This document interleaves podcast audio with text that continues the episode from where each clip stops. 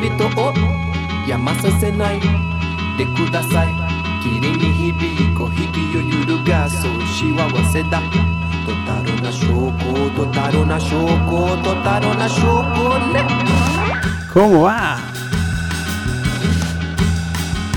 Buenas noches. Acá comienza Abrazo.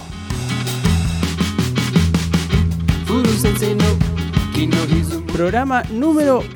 de buiyu no desu Impresionante. Ibarashi kikai bijo Anteúltimo programa de 2020. Sentai henshu ni taiko ga naru Hoy, Abrazo Internacional nuevamente.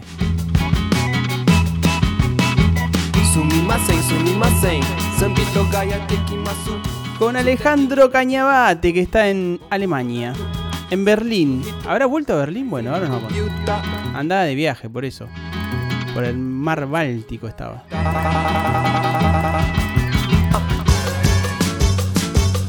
Bueno, ¿qué tal ustedes? ¿Cómo andan?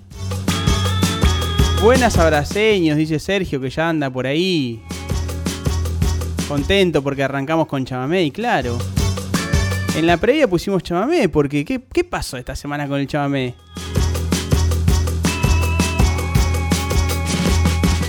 El chamamé es patrimonio intangible de la humanidad. Qué grande, un saludo para todos los chamameceros, las chamameceras, de todas las provincias y de todo el mundo, toda la gente que le gusta el chamamé en todo el planeta.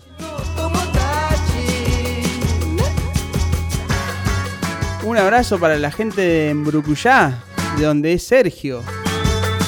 Ahora con esto Mbrucuyá se convierte en la capital mundial del chamamé.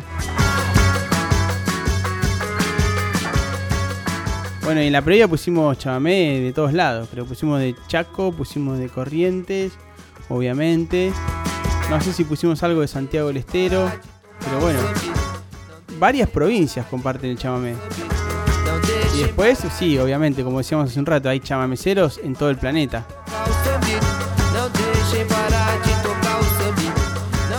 Así que una alegría más. 8.02 de la noche. 20 de diciembre de 2020. Poco a poco se va yendo este año. ¿Qué onda este año? Tremendo, ¿eh? Este. Bueno, pero que no, que no decaiga la esperanza, ¿eh? Que el que, que el que viene va a ser mejor, ojalá, ojalá sea mejor. Uno nunca sabe, ¿eh? Pero bueno, vamos a mantener la esperanza.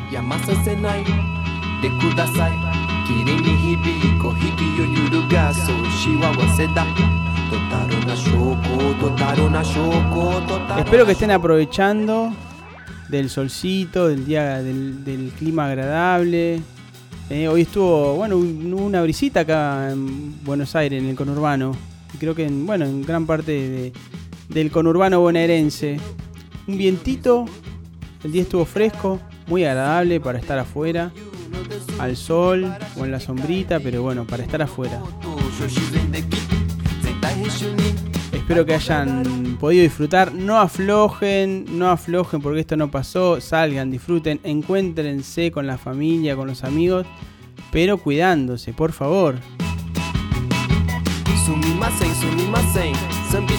Con distancia, con barbijo. No aflojemos, no aflojemos.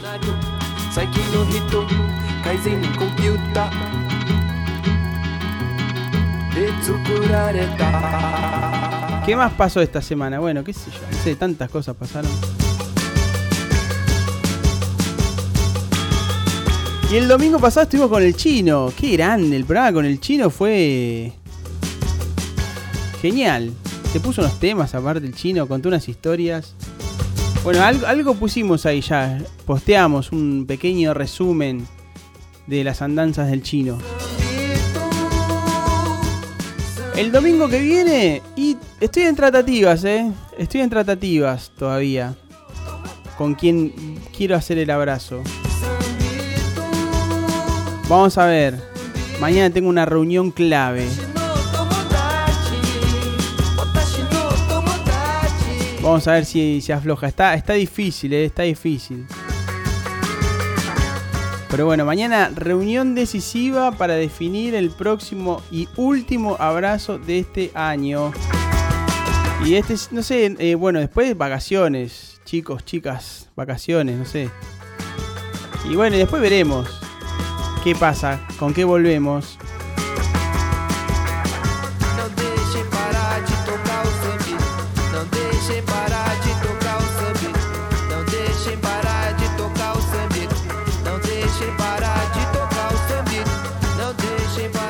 Y Curumín que nos acompañó durante todos estos meses. ¿Cuántos meses hicimos? ¿Cuándo arrancamos? Ya me olvidé. ¿En julio? ¡Pah, loco! Bueno, y les decía, les decía, hoy el abrazo es con Ale Cañabate, la lengua se me traba. Eh, un gran amigo, conocí también en el trabajo, trabajando este, en un canal de televisión del mundo automotor. Y bueno, nos hicimos eh, muy amigos, después nos dejamos de ver por un tiempo y nos volvimos a reencontrar. Y es así, como yo decía la semana pasada, yo tengo amistades que de repente no las veo por muchos años y de repente nos reencontramos y es como si nos hubiéramos visto el, no sé, un día atrás. Y todo bien, y todo fluye, y nos reencontramos. Bueno, a Ale me, me lo volví a encontrar, creo que cuando me lo reencontré fue en un recital de los brujos. ¿Se acuerdan de esa banda de los 90? Bueno, volvieron hace unos años y dieron un recital ahí en, en el Centro Cultural Recoleta. Y bueno, fui a ver a los brujos y en el medio del pogo, Ale Cañabate. ¿Qué hace? Loco acá. Bueno, sí, qué sé yo, hablamos, bueno, vamos a vernos. Y pegamos ahí los teléfonos, qué sé yo, y resulta que vivía acá, cerca de casa en ese momento. Y bueno, y ahí nos volvimos a encontrar. Inclusive él, ah, vamos a hablar de eso, este, en su casa vivía con otras personas, entre ellos Malen, que eh, profe de yoga, que hoy es mi profe de yoga, Malen. Así que bueno.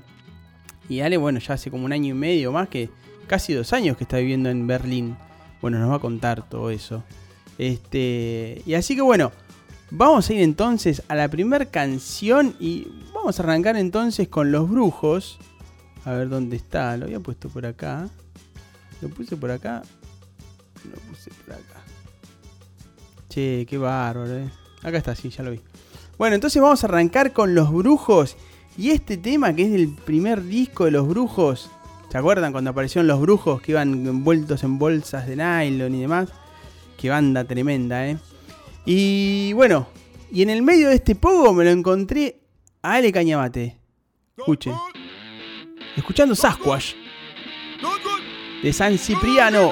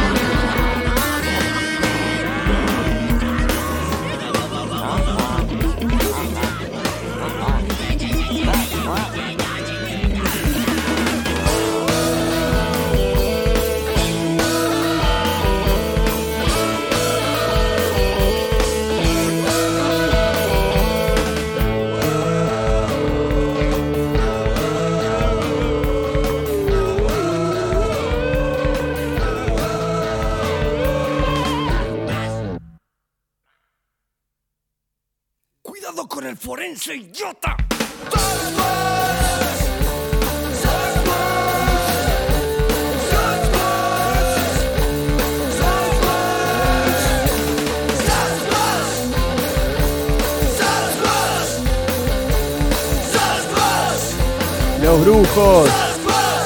Qué banda la... Tremendo, loco, cómo sonaban, eh. Tremendo los brujos. Y bueno, a ver qué onda. La cortina que indica que ya está con nosotros.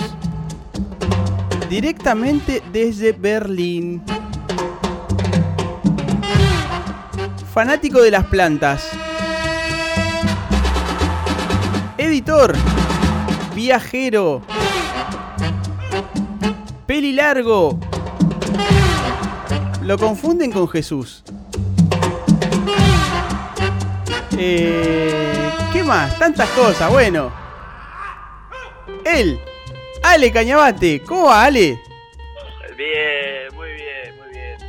¿Qué se cuenta? Eh, pensé que me ibas a decir también lo de Wikitree. Wikitree, eso bueno, eso lo vamos Lo- capaz, no- Wik- el Wiki el Wikitree. ¿Cómo anda el Wikitree? Bien, bien, Wikitree, muy bien. Bueno, vamos a explicar Eh, Vamos a explicar, eh, ahora lo vamos a explicar después, pero bueno, este, a- lo de Wikitree lo vamos a explicar. Quédense, quédense tranquilos, quédense tranquilas. ¿Dónde estás, Ale? eh, estoy, ahora estoy en mi casa, en un sillón. Eh, estoy en Berlín, en, en Pankow, al norte. Sí. eh, en la en la ex zona de la DDR, en la parte de, de Berlín del Este, eh, en un barrio muy bonito, con, con parques, con lagos, con un río que se llama Panque, con algunas viejas embajadas de la DDR, un barrio muy tranquilo y bonito, también con muchos animales. ¿Eso era la parte comunista de Berlín? Sí, la parte comunista. Mirá qué loco. ¿Y qué onda? ¿Es muy, Sí. ¿Es muy distinto o ya está todo muy igualado?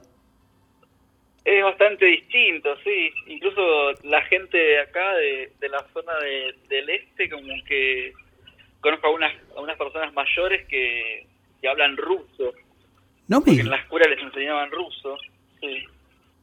Entonces no, no hablan nada de inglés. Pero sí saben ruso, eso es re loco. Qué Así loco. como que todavía te, te encontrás como con algunos vestigios de la, de la historia también. ¿Y las señoras son muy mayores? ¿Las? ¿Las señoras con, que hablan ruso son muy grandes, muy mayores? y tendrán, eh, sí, 50, 60 años. Ah, no tan grande. No, no tan grandes. Qué loco. Pero bueno, son personas que fueron a la, a la secundaria o a la escuela hace ya 40 años, 50 años. Claro, claro, claro. Mirá, vos no tenía ese dato. Sí, yo tampoco. Este año lo, lo fui como entendiendo. ¿Y cómo va la vida ahí? ¿Qué onda? ¿Qué onda ese alemán?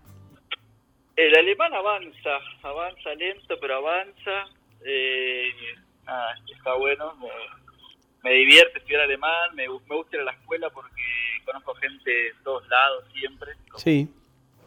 hice un curso de integración que es para, para inmigrantes y refugiados. Y conocí obviamente un montón de gente inmigrante y refugiados también. Claro. Así que conocí gente muy interesante de, de todas partes del mundo. Muy bueno. Eh, ¿hace, hace cuánto que estás ahí, Ale, ya? Y acá estoy desde marzo del 2019. No sé. En marzo van a ser dos años. ¿Cómo pasa el tiempo, eh? Pasa rápido, sí. Qué Pasa bárbaro. Muy rápido. Qué bárbaro. Este año fue muy. Sí. Y ahora estás ahí en pleno eh, confinamiento. Eh, no. ¿No? No, no. eh, Cero confinamiento. Pero- Eh, no. Confinamiento no. Pero esa... esa Eh, A ver, pará. Eh, eh, cero confinamiento es tu decisión. no, bueno, la mía y la de un montón de gente. Hoy estuve en, en el parque, en Sí. Power Park, donde voy todos los domingos. Sí. Y estaba lleno de gente, había bandas tocando en vivo, eh, había mercados, había eh, puestos de comida. Eh, pasaba la policía también, no pasaba nada. Mirá Nadie que- usaba máscara tampoco, ni la policía usaba máscara. qué loco. No.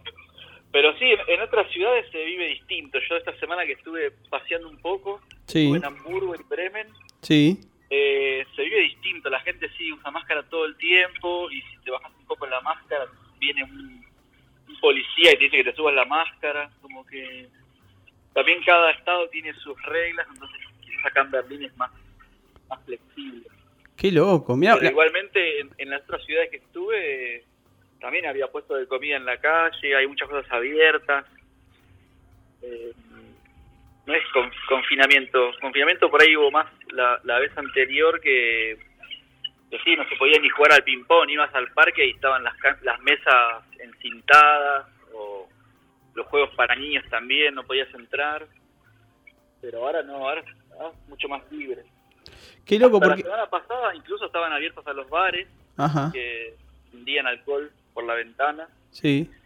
eh, principalmente Glühwein, que es un, un vino caliente, frutado, con un clericó, y, y la gente tomaba en la vereda o en la plaza y era un montón de gente. Y no pasaba nada tampoco, pero bueno, ahora sí, prohibieron tomar alcohol en la calle, Claro. así que nada, los bares ya no pueden vender alcohol. Y bueno, se ve alguno que, que, que toma una cerveza en la calle, pero bueno, eso es algo más cultural también. Sí. Mira, acá, acá nos llegó, nos llega como que Alemania está absolutamente confinado. Como que nadie está en la calle. Claro, bueno, pero Berlín no es Alemania, parece que... Ah. Ahí está, la diferencia. Es otra cosa. ¿Cómo es Berlín? Ber- Berlín es, es como más libre, como... No sé, como no, no es tan, eh, tan... tan conservador como los otros estados. Quizás Claro. yo No conozco tanto, tanto Alemania, pero pero por lo poco que vi esta semana, sí, Berlín tiene mucho movimiento, hay mucha gente de todos lados. Claro, claro, claro. Es como que más rebelde también. Sí, Pero incluso hasta la policía, te digo, no es que está, la gente es rebelde y la policía está ahí reprimiendo, diciendo, eh, ponete la máscara, como que no pasa nada. qué loco. Eh, es como... Sí, cada uno que se cuide. Como sí, quiera. que se cuide, obviamente, nadie, nadie te va a ir a estornudar en la cara, ni... no, si estás enfermo te pones la máscara. Y a la bosta. Sí, tenés que usar la máscara cuando vas, por ejemplo, sí, a un mercado o a un, a un local o a una calle de compras donde hay mucha mucha gente así como acu- acumulada, Claro, pero si no, no, no te joden. está bien. Mira, acá ya, ya, ya hay gente conectada mandando saludos. Por ejemplo, el Talisgram que dice buenas, abrazo al caña. Ya va llegando Qué la grande el. Tali. Ya están, eh, están ahí atentos. Bueno, Tali también. Sí. el Tali también, que es otro gran amigo. Que bueno, ya, ya vamos a hablar, porque bueno. Este. Bueno, tantas cosas tenemos para hablar hoy que infinidad. Che, Ale, Infinidad. infinidad Sí. de cosas. Y elegiste tus canciones. Sí. ¿Qué te costó? No, me costó mucho la última canción porque por una cuestión de género me gustaban un montón de canciones y como sé que es un género complicado, eh, también buscaba un tema que, que sea agradable para todos los oídos o por la mayor parte de los oídos posibles. Sí. Pero no, los primeros no. La verdad que no me resultó muy difícil porque son temas que, que, que fueron son mi historia también, entonces Claro. como que no, no me costó mucho. Muy bien. Bueno. Eh, sí. Hubo un tema que me estaba olvidando que apareció ahí, el cuarto, apareció a último momento, pero muy importante. Eh, pero no, eh, en cuanto me puse, porque lo, lo venía pensando hace tiempo, pero estaba con otras cosas, quería terminar con lo que estaba haciendo, Sí. pero después cuando me puse ahí con la lista, nada, salió al toque, los cinco, pero el, el quinto fue el, el problemático. El quinto siempre. Y, y como que todo el mundo arranca, bueno, los primeros bien y el último ya como, bueno. Hay, hay que podar si lo- demasiado. si lo hacemos así como en una especie de timeline de la vida, hablando así televisivamente, Sí. eh, para mí el último tema es como el, el más contemporáneo, entonces es como más difícil encontrar, a ver cuál es el tema que me representa ahora o la última etapa. Claro. A, a mí me pasó eso, no sé, los demás, habría que hacer la mesa redonda de, De, de abrazados. de la lección. a ver a cuál le costó más a cada uno. Sí, sí, sí. Bueno, fue, fue difícil para. Bueno, para. to- to- todos me plantearon lo mismo, que qué complicado elegir solamente cinco canciones. Y sí, es complicado. No, sí, estos cinco sí. Después lo que me di cuenta es que, que hay una hay un, hay un bache ahí desde los desde los 11 hasta los 27 años que parece como que no hubo música, Sí, pero creo que al contrario hubo demasiada música. Como que claro. eso fue como, bueno, está, puse, puse los hitos. Está muy bien. Y por supuesto, bueno, un tema que, que representa una época en donde nos conocimos, también que es importantísimo, ¿no? Como que también hace muchos años y todavía seguimos en contacto y como que desde otro lado también seguimos compartiendo cosas. Es verdad, es verdad. Este es una, una- un vínculo muy duradero. Sí, sí, sí, sí. Che, Ale, bueno, Sí. vamos a arrancar por, eh, por la canción número uno que seleccionaste. Bueno, ¿Cuál es? eh, eh, Thriller de Michael Jackson, del disco Thriller. Tremenda canción. ¿Por qué Tremenda canción. Suena, suena muy zarpado ese tema. Sí, Eh, y me acuerdo que, que de chiquito ese tema me, me impactaba tanto la música como el video. El video me daba mucho miedo y la música también, porque la música empieza con un chabón caminando, una puerta que se abre, como todo medio, medio tenebroso. Y después el tema y el videoclip también son como unos monstruos ahí bailando. Y bueno, el videoclip en realidad es como un, es un corto, porque dura como 6 o 16 minutos, no sé, una locura. sí. Y siempre me acuerdo de ese tema y bueno, después también cuando cuando estudié sonido como que volvió a aparecer ese tema porque el productor es este ¿cómo se llama? Eh, me olvidé el nombre. Bueno, ahora Eh, lo vamos a Quincy googlear. Jones. Ah, Quincy Jones. Quincy Jones, Claro. Quincy Jones y cuando estudié sonido como que hablaban de productores Quincy Jones y de thriller Sí. y que sonaban el carajo y que no sé que el tipo tenía cables de oro no sé qué cosa Sa- ¿Sabés que Todo, verdad y yo como que en ese momento lo- me di cuenta oh mirá ese, ese tema me re me sonaba de chiquitito era como wow ¿Sabés que me- qué me- cuando me pasaste la lista y viste, te- me hiciste acordar que a mí también me pasaba lo mismo? De verlo en la Sí. tele y cagarme en las patas. Yo no sé, tendría Sí, 5 o 6 años. ¿Entendés? Pero, sí pero lo mirabas. Pero lo mirabas igual Sí, porque estaba bárbaro. había que verlo había que verlo hasta acostumbrarse pero igual daba miedo era como uy están los monstruos ahí el chabón con los ojos se le saltaban y le salían bigotes de la boca era como Y no me acuerdo. No, no- efectos especiales aparte. En esa época era como. wow. no, tremendo. No me acuerdo en qué programa lo pasaban, porque obviamente no había cable, no había MTV, por lo menos para nosotros en. Argentina. Sí, sí. Este, pero no me acuerdo si lo, tal vez lo pasaban en Feliz Domingo. Hay un programa que se llamaba Rock and Pepsi también, ¿te acordás? Ah, pero en, en Feliz Domingo pasaban la risa del final cuando uno perdía, me parece. Es verdad, Pasaban como, como cortina de, de loser. claro. Se le reía. Ahora lo vamos a... Era tremendo, loco, pero era mortal. Ahora lo escuchás con... Sí, daba miedo. No, pero es muy bueno el video, tremendo. Che, mira, acá van llegando mensajes. Jimenita Vilma dice: Grande Ale, abrazo desde Coronado. Este, bien. Para cómo poner. Después, ¿quién más? Ire Frulen, saludos para Ale, desde San Martín de los Andes. Gula- qué grande. ¿Es, es tu mamá. ¿Eh? Sí, mi mamá. ¡Qué grande! La mamá del caño está escuchando de San Martín de los Andes. Escuchando ahí, hay repetidora en San Martín de los Andes. Qué grande, mirá dónde llega abrazo, loco, vamos. Un Este, abrazote patagónico. un abrazote patagónico. Después Gulab dice, música total. Ah, el videoclip. Que lo pasaron en música total, claro, es verdad. Es más, Es verdad, claro. En mi Ya casa- había unos, unos canales de música.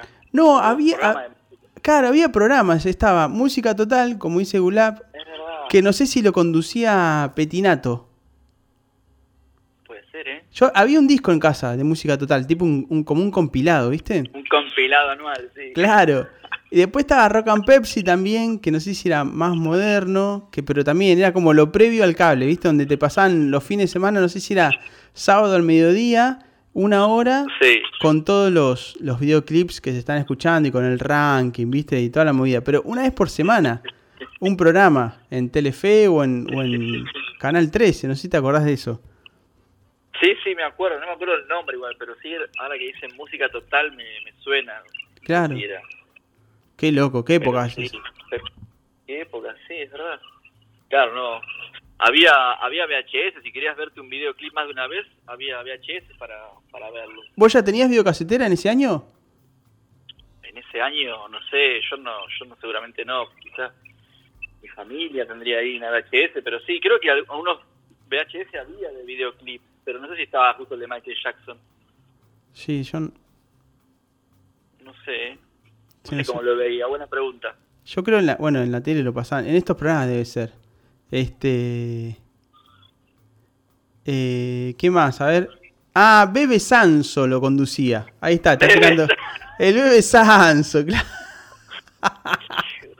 El Bebe Sanso, que el otro día vi una foto, escucha, el otro día vi- una foto del Bebe Sanso, no sé por qué me apareció en Instagram, y se parece al, al Grinch, Bebe Sanso.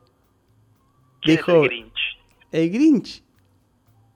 ¿No es el Grinch? El verde ese, el, mu- el- el personaje ese verde que hace... que hace... El Grinch. ¿El que tiene un solo ojo? No, el Grinch, el personaje ese de ficción, el que hace... Co Ay, pará. Sí, el Grinch. La película, la película del año 2000 que el personaje lo hace Jim Carrey. Ahí está. Ah, mira. ¿No lo tenés? No, no lo tengo. Capaz si lo veo. Ah, a ver si lo puedo googlear. A ver si no se corta la internet. Se parece al bebé Sanso, el Grinch. Bueno, a ver, pará, te leo, te leo más mensajes. Eh, está, está Gris Andoná desde Mocoretá también, junto a Sergio. Este, qué grande, de la República de Mocoretá. Eh, Bebe Sanso es hermano de Ariel Minimal, dice Pauli Popritkin. Ah, Oh, mirá. se- Qué dato. Eh, ¿será verdad? ¿Verdad, Pauli, eso? No sabía, no lo tenía. Este, así que bueno, y así, y así arrancamos. Bueno, entonces vamos, ¿querés presentarlo, vale, al, al tema? Eh, eh, vamos a escuchar, eh, no sé cómo se presenta el tema, pero vamos a escuchar Thriller de Michael Jackson del disco Thriller, producido por Quincy Jones en el año 1982. Ahí está. Lo dejo con el tema. Ahí va. Ya tengo miedo, ¿eh? Nene.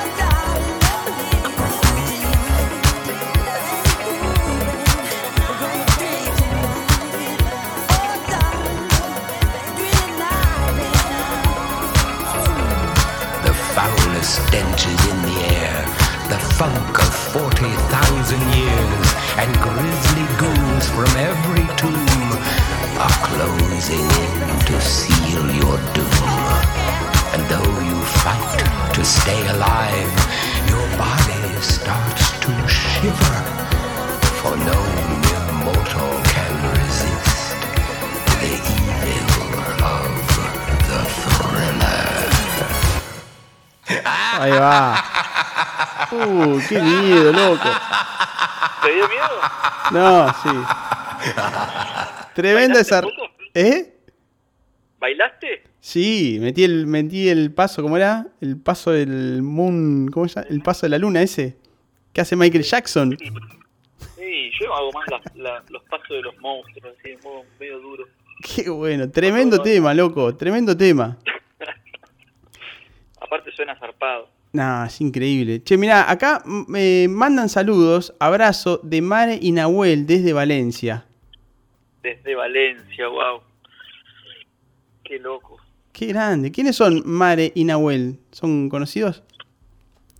Son, Amigos. eh, conocidos de, del barrio de Ciudad Jardín, amigos ya, hace mucho. Eh, compartimos la carrera de artes electrónicas en la UNTREF y después quedamos muy amigos. Y bueno, ahora estamos ahí. Eh, bueno, estamos acá en realidad. Y a ver cuando nos visitamos también pensando ahí. Pero bueno, en Valencia. Qué, qué lindo lugar, Valencia, ¿eh? Increíble Va- Valencia, precioso lugar.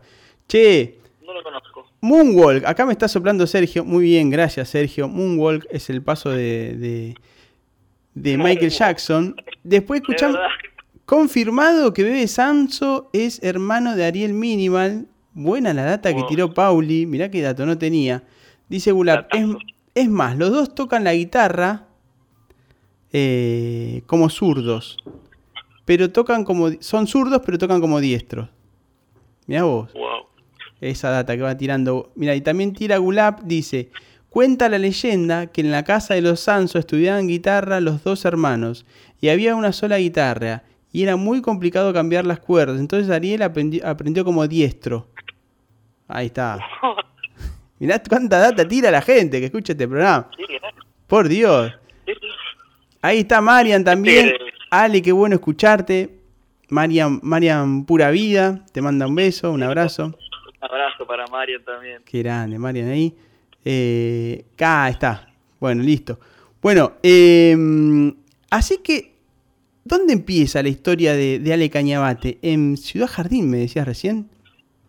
En Ciudad Jardín, sí, en realidad nací en San Martín, después viví en, en Ciudad Jardín un montón de años, como hasta los 24 creo. Ciudad Jardín es un lugar que queda ¿dónde? ¿Dónde queda ese barrio? En, en 3 de febrero, en el oeste de la provincia de Buenos Aires, como Sí. a 40 minutos de del obelisco, más o menos. ¿Y por qué se llama Ciudad Jardín? ¿Por qué se llama Ciudad Jardín? Eh, no sé, creo que, que lo fundaron unos alemanes y quisieron representar un barrio alemán también, Sí. y se llamaba Gartenstadt, y creo que le pusieron ese nombre, y además, bueno, tenía todo como una especie de, de- de reglamento, de que tenía, las casas tenían que tener como un- una especie de jardín, eh, como que le daba cierto valor al, al espacio verde. Ajá. Eh, pero bueno, eso, era antes, hace mucho. Creo que una vez pasé por ahí y tiene una, sí, es verdad, tiene una arquitectura muy especial, por lo menos la calle principal, ¿no? Como unos locales, unas arcadas, ¿puede ser? Sí, tiene muchas, tiene unas arcadas de, de ahí por la entrada de cuando venís de, de caseros, hay una zona de arcadas, sí que hay, hay unos bares en una época, no sé está McDonald's también, y ahí estaba la U3 también al principio, Ah, mira vos. donde te decía que estudiamos una vez. Y sí, Jardines también es una- un barrio que tiene todos nombres de calles de plantas y árboles, y de aviadores también. Claro, porque está cerca de Palomar, ¿no? Está cerca de Palomar, así de la base aérea, que ahora es un aeropuerto también. Ya no, ¿Ya no? ya no. La semana pasada, no, la semana pasada hicieron, mandaron los aviones de, de Flybondi a Ezeiza, listo. Un solo avión igual le quedaba. Los aviones, le quedaba un solo avión a Flybondi. Lo mandaron a Ezeiza. Pobre. Sí. Bueno, está bien, más tranquilo Palomar. Sí, ¿volaste en Flybondi?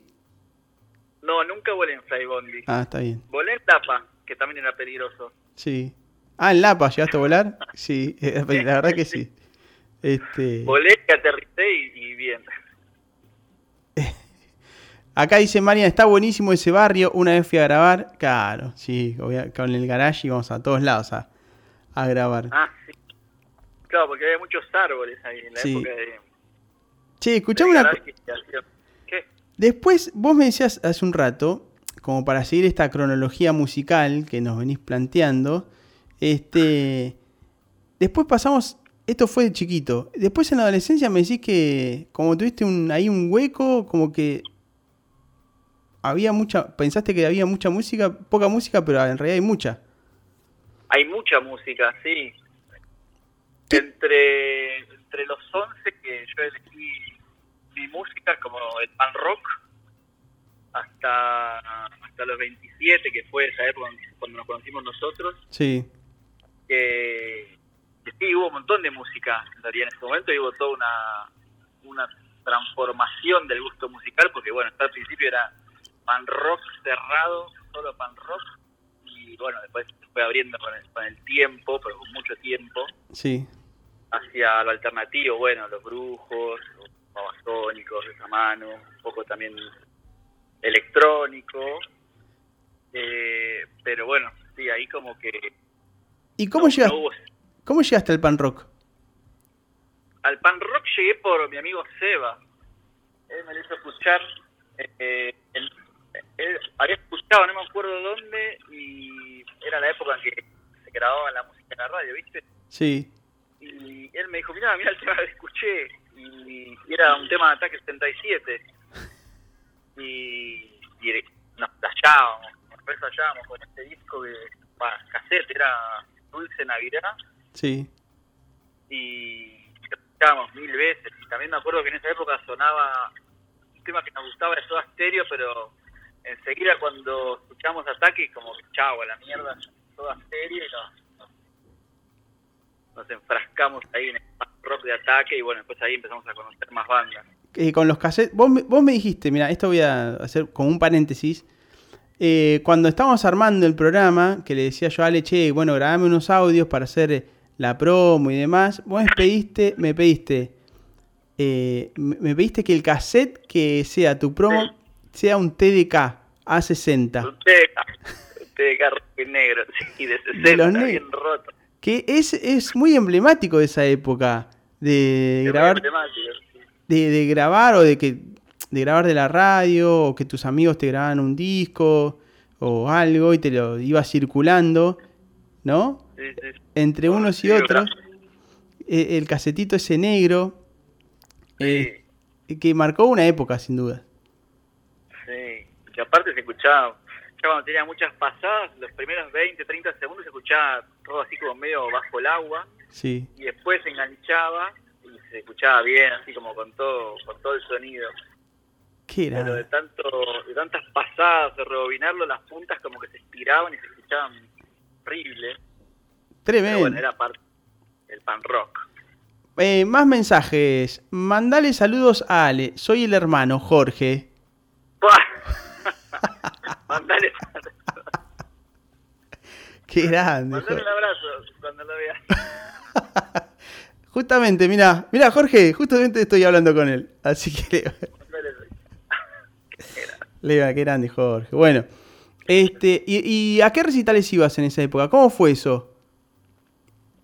No, a, a, los 11 no iba a recitales, pero sí, el primer recital que fui, fui a los 14, que me llevó mi prima Laurita a ver Divididos, la presentación de la era de la boludez a obra, y nosotros creo que estábamos con Seba también, y un novio suyo de ese momento, sí. y nos llevó al Pullman, porque éramos chiquitos, entonces nos llevó al Pullman, y estábamos sentados, ¿viste lo que es el Pullman de obra? Sí. Y, y, yo me acuerdo que yo miraba para abajo y veía todo el quilombo, el pogo, me acuerdo del tema Cielito Lindo. Tremendo. Y se armó un loco bárbaro y yo quería estar ahí abajo, era como, ¿qué hago acá sentado? y quería matar.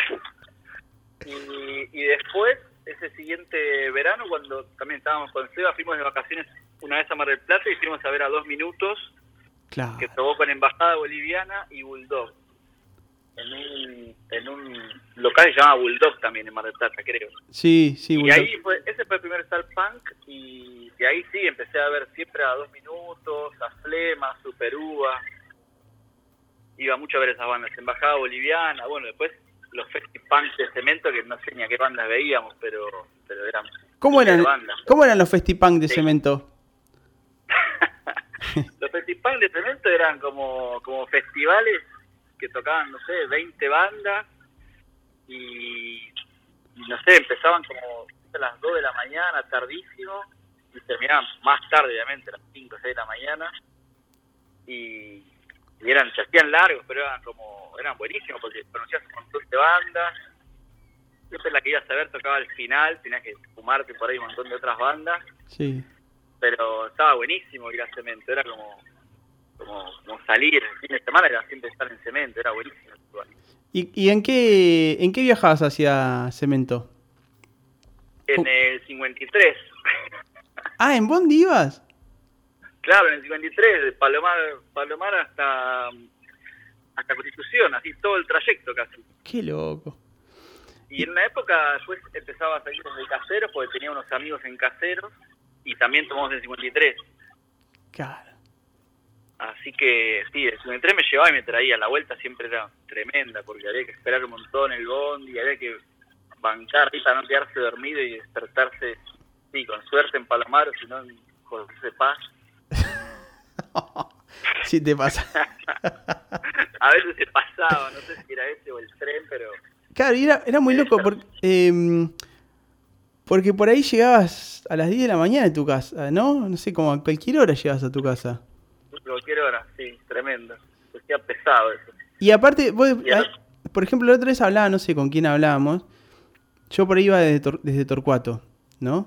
Sí, Y yo iba o en el 60, que también me dejaba ahí, cerca de cemento, o si no, también nos podíamos tomar el tren. Pero, em, viste, y que nos dejaban en la estación de Torcuato, íbamos hasta Retiro y ahí nos tomamos el tren.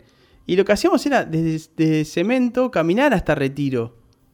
No era que nos tomamos un bondi, qué sé yo, sino que caminamos.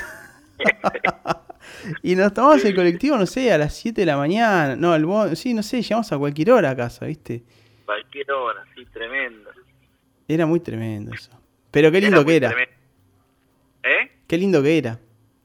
Era muy lindo, sí, la fiesta que había adentro. Y a veces cuando hacían recitales por, por un alimento, era, era increíble la cantidad de gente que había ahí adentro. Era como explotaba. Una vez de Fan People y había tanta gente que los chavales tenían que parar de tocar porque no se podía respirar. de lo que hacía ahí. Abrieron las puertas del portón de adelante y la gente entraba y salía. Pero era como insoportable. Mucho calor. Sí, sí, sí, sí, sí, sí. Sí, tremendo. Sí. Mira, acá Jorgito dice. Jorgito, Jorge le voy a decir. No. Eh, el viaje a cemento era eterno. Horas Era esperando. eterno. Horas esperando poder volver, pero buenas experiencias. Claro, sí, ni hablar. Ahora viste que es un que es un estacionamiento, cemento. Sí, qué pena. Sí, sí, sí. Ah, fuimos a ver el documental juntos. Sí, fuimos a ver el documental, me acuerdo. Eh, fuimos a ver el documental, loco. Qué buena onda. Sí, Véanlo el documental, Sí. está, ya debe estar en, no sé si está en Contar o en algún lugar de esos. Este, está el documental de, de Cemento. está libre. ¿Y después dónde, a dónde más ibas a ver bandas? ¿Qué ibas a ver a... ¿Qué estaba? A ver. Dijul estaba... esta- Iba mucho a ver a Flema, sí, a Dijule, iba a, no, a, a The Mystic, había un lugar en Devoto. Eh, después iba mucho a La Fuente porque era, era muy, muy del barrio. Yo estaba en Palomar, La Fuente estaba en Hurlingham, en en Rubén Darío, era una estación de tren Sí. o dos, y iba mucho a La Fuente. Eh, y después, alguna vez también a Mocambo, de Villa Jampito y también ahí. Y después, cuando empecé a ver a Fampini por el otro show, los seguíamos tipo a todos lados. Íbamos a Paso del Rey, íbamos al, al Club del Boy, íbamos a La Plata, que tocaban en casas tomadas a veces. No me digas. La casa de San Miguel, me acuerdo también. Ah, ¿fuiste a la casa de San Miguel? Sí, ¿y la casa de San Miguel estuvo buenísimo, me acuerdo un par de ¿Qué, qué te acordás de eso? ¿Qué fuiste a ver ahí en San ¿Eh? Miguel? ¿Qué fuiste a ver a la casa de San Miguel? Y ahí vi al otro show, y no me acuerdo qué otra banda había tocado. Y nos habremos cruzado ahí, ¿eh? Y sí, seguro, capaz tocó ahí Bochatón. Eh, sí, no. Fui a- yo, yo fui a ver el otro show ahí. Este, En un lugar muy chiquito, la casa de San Miguel. Era. No sé cuántas personas entraron ahí. 100 personas, como Sí, mucho. que- Sí, sí, de re chiquito. Y bueno, capaz que ya nos habíamos cruzado ahí. Sí. Qué loco, mira vos. Qué buena época. Qué buena época esa, ¿eh? Sí, muy bueno, Qué lindo. increíble. Comprabas la, la, la entrada y te regalaban una remera también. Claro, ni hablar. En la, la remera de Flema tenía, pagaba 5 pesos, creo que 3 pesos la entrada y 2 pesos la remera.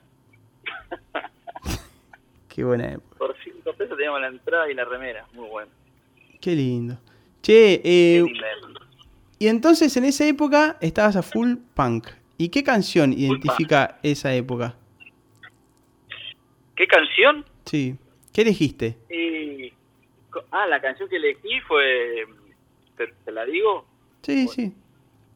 es eh, Hay una bomba en el colegio. ¿Qué? Que aparte yo la escuchaba de cuando tenía 11 años y en mi colegio siempre había amenaza de bomba, así que era como que parecía que cantaban nuestros compañeritos la canción, era como, no, están cantando lo que pasa todos los días en el colegio, era como, ¿Qué escuela era? la bomba del colegio. Después era todo mentira la bomba, entonces el tema es lo mismo que nos pasaba a nosotros ahí en el colegio, nos sacaban a todos 20 minutos y después entrábamos y era toda una boludez. ¿Y en qué escuela era esa? no sé, eh, la escuela 28, ¿Y, número 28. y nunca se supo quién llamaba para, para amenazando, ¿no? Bart, no, no sé quién llamaría, algún, no sé, lo quién puede ser para llamar. ¿Qué era? Un niño no puede ser porque, porque al niño le detectan la voz, me parece, ¿no? Sí, puede ser. Capaz que ponía, grande, capaz que ponía una franela en el, en el tubo. ¿No? una franela, claro. sí. ¿Viste que. O, un pedal de distorsión. ¿Viste? Pero ¿te acordás que se usaba eso? En la tele se veía eso, ponían un trapo sobre el tubo y parecía que eso modificaba la voz de la gente. Sí, sí, Cuánta inocencia. Che, acá tengo un mensaje que está que se me traspapeló. Está Ana Chicha, abrazo, manda, con el Tali y Tommy están escuchando el programa también. grande. Así que, este, bueno, gran asador también, Ale. Eso es- después vamos a hablar. De los festejos ahí en el... Qué bravo. ¿Eh? ¿Se extraña el asado ahí? ¿Qué va? ¿Cómo? ¿Se extraña el asado ahí? ¿Le encontraste la vuelta? Sí, se re extraña. No, no le encontré la vuelta, no, no encontré ni la carne. No me diga. Eh, no, sí, muy, muy raro. No. ¿Y qué onda? ¿Te hace pensar en volver? Eh, volver a comer asado, sí.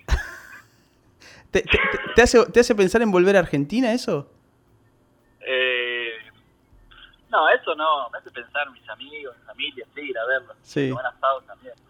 Está bien, bueno, alto atracón de asado cuando vengas para acá. Alto atracón. No sé cómo me va a caer porque hace tanto que no como asado que viste que no es tampoco fácil el asado.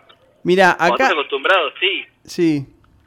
Escúchame, ac- Después es como, acá Marian hace una pregunta. Queremos saber qué come, Ale. Eh, hoy me comí unos fideos. Ayer me comí una, una salchicha por la calle. Justo, mira, Y- tira- Marian tira eso, a pura salchicha alemana. Sí, sí, a, a full no, pero bueno, cada tanto sí. El fin de estuve estuve de vacaciones, así que comí un poco por la calle. Va, la semana pasada, hoy es fin. ¿Es muy diferente? El- eh, te, te lo, ¿Te lo sirven como un pancho ahí también o en un plato? ¿Cómo es? No, en un cartoncito con una rodaja de pan y papas fritas si querés y después, bueno, mucho, mucho ketchup y curry porque como la salchicha de, de Berlín es la currywurst, entonces le meten ahí, te la inundan en, en, en ketchup y le meten arriba unos toques de, de curry. Ah, mirá qué interesante eso. Sí, Este, interesante. y eso... Y la comes toda cortadita, te la, te la dan toda cortadita la salchicha ya. Ah, no, no, o sea, no va entera.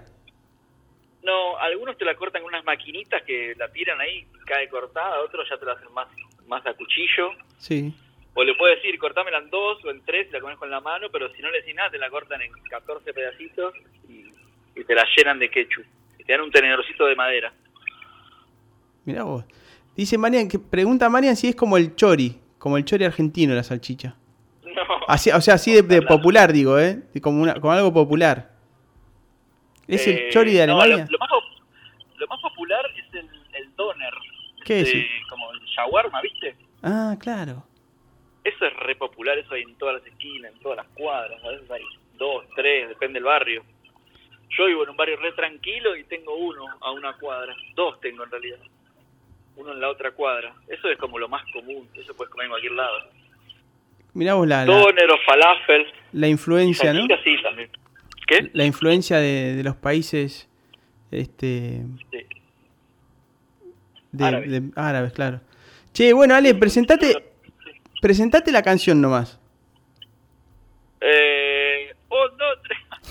Eh, vamos a escuchar eh, el tema Hay una goma de colegio de Ataque 77 del disco Dulce Navidad del año 1989. Adelante,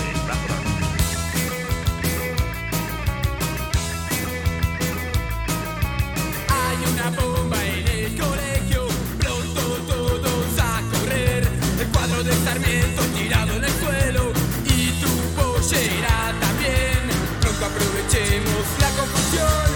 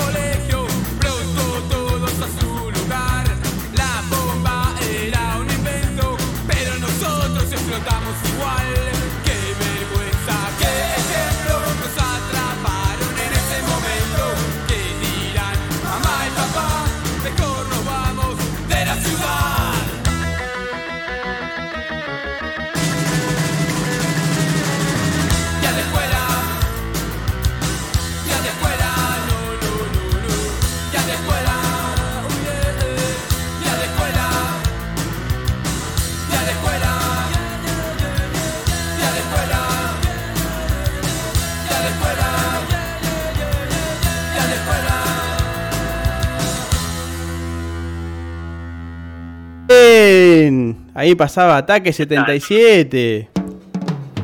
¿Cómo suena ese? Un poco, un poco peor que, que Michael Jackson, ¿no? Sí, pero toda una época. O sea, es más, eh, es como una cuestión emotiva. Ese motivo, sí. ¿O no? Sí, sí, Es una época, pero Sí, así bien definida. Bien definida, sí, posta. Y aparte la letra, todo, o sea, uno puede recordar, pue- eh, se puede recordar escuchando esa, esa canción.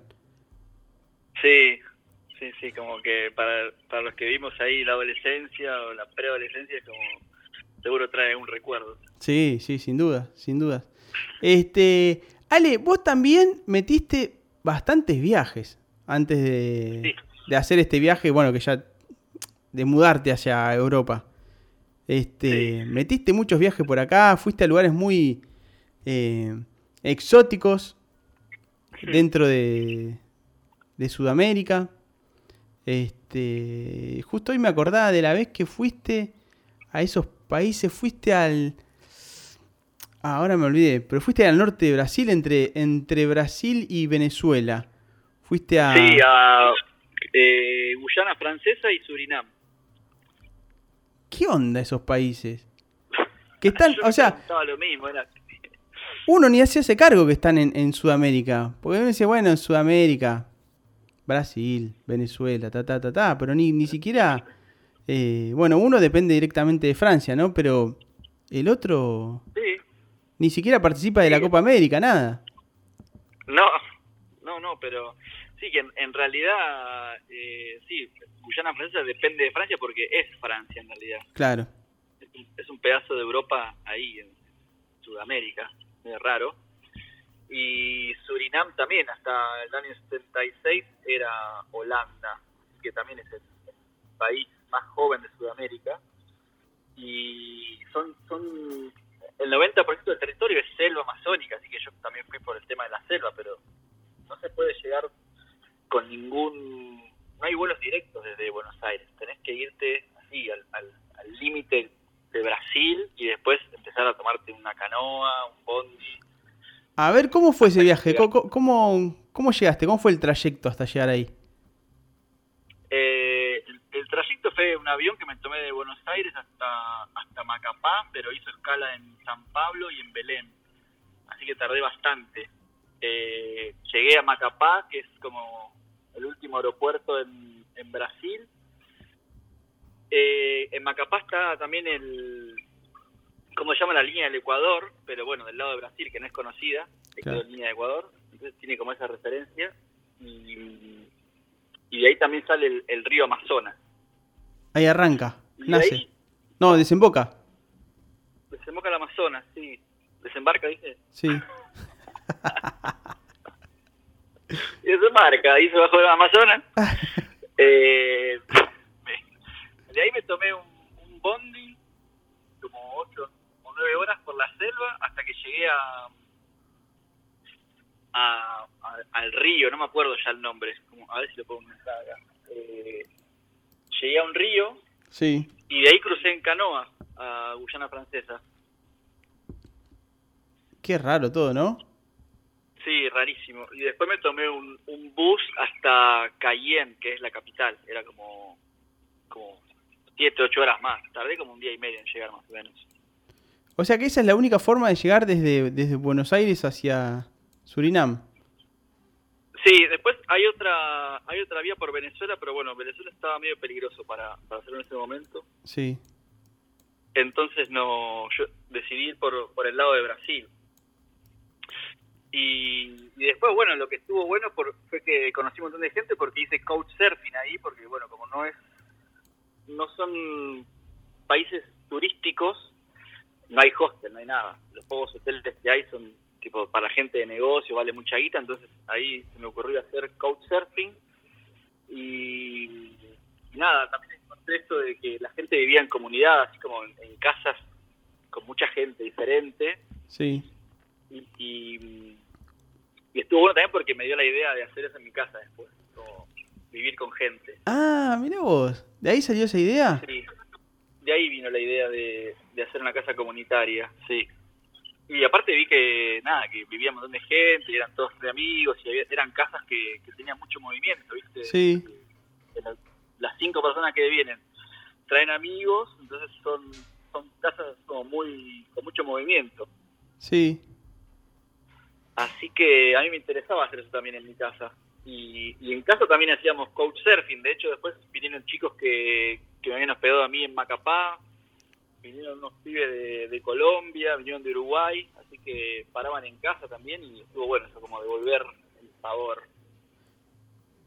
Eso es precioso. Che, ¿y, y, y cómo, cómo es el, el- la gente? ¿Qué? mm, No sé, no sé. Me decís que es todo selva, imagino todo selva. Eh, ¿Puede ser que había una... que tenía algo particular? ¿Que había mucha una, una inmigración muy fuerte de algún país asiático?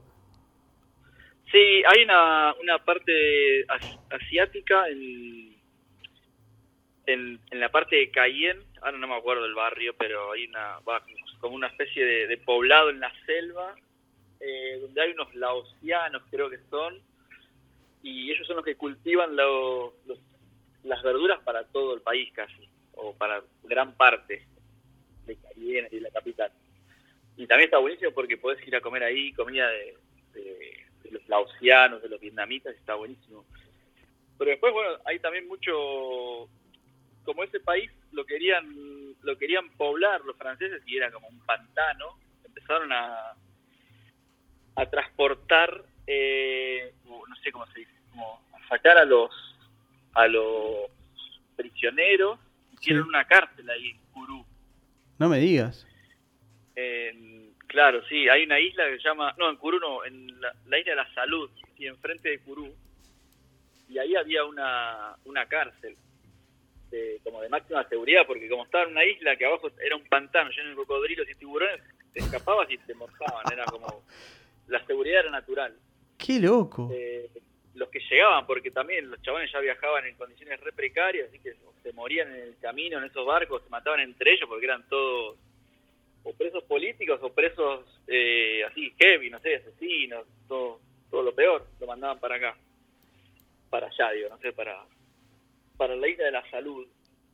Y después cuando los chavales terminan de, cumplir la condena, tenían que hacer, no sé, después de que la condena eran 10 años, 20 años, tenían que después vivir otros 10 o 20 años en el continente, laburando.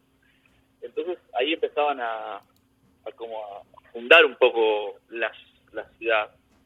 Claro. Y, y después, bueno, también había muchos esclavos, entonces quedó mucha mucha población africana. Y, y eso también se ve un poco también en la, en la arquitectura, es muy exótica la arquitectura ahí, como creol, creo que, que tiene como un nombre así, Sí. y el idioma también es rarísimo, como que mm, hablan francés en, en general, pero después hay un montón de, de otros dialectos. Hay uno que es, es creol, creo que es una, Sí. Una una lengua de derivación. Sí. Y después, eh, bueno, en Surinam hablan holandés todavía, como hablan holandés y tienen el tránsito por la izquierda, porque esa, esa, ese país era antes de los ingleses.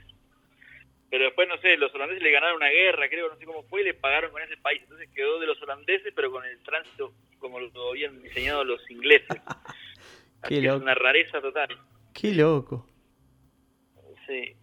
Pero bueno, el lugar está buenísimo para ir a la selva. Lo que sí me tuve que vacunar hasta contra la rabia, porque bueno, como hay tantos animales, Claro, claro. tenés que, tenés que vacunarte contra, Después otro contra viaje la malaria, contra la hepatitis. tremendo. Un col- terminaste un, cola- un colador. Fuiste. Un colador, sí, encima, cuando te das la hepatitis tenés que dársela como con meses de diferencia, una cosa así medio rara, así que tenés que empezar antes antes de viajar ya con el- la pichicata esa. Qué bárbaro. Después metiste otro viaje también muy.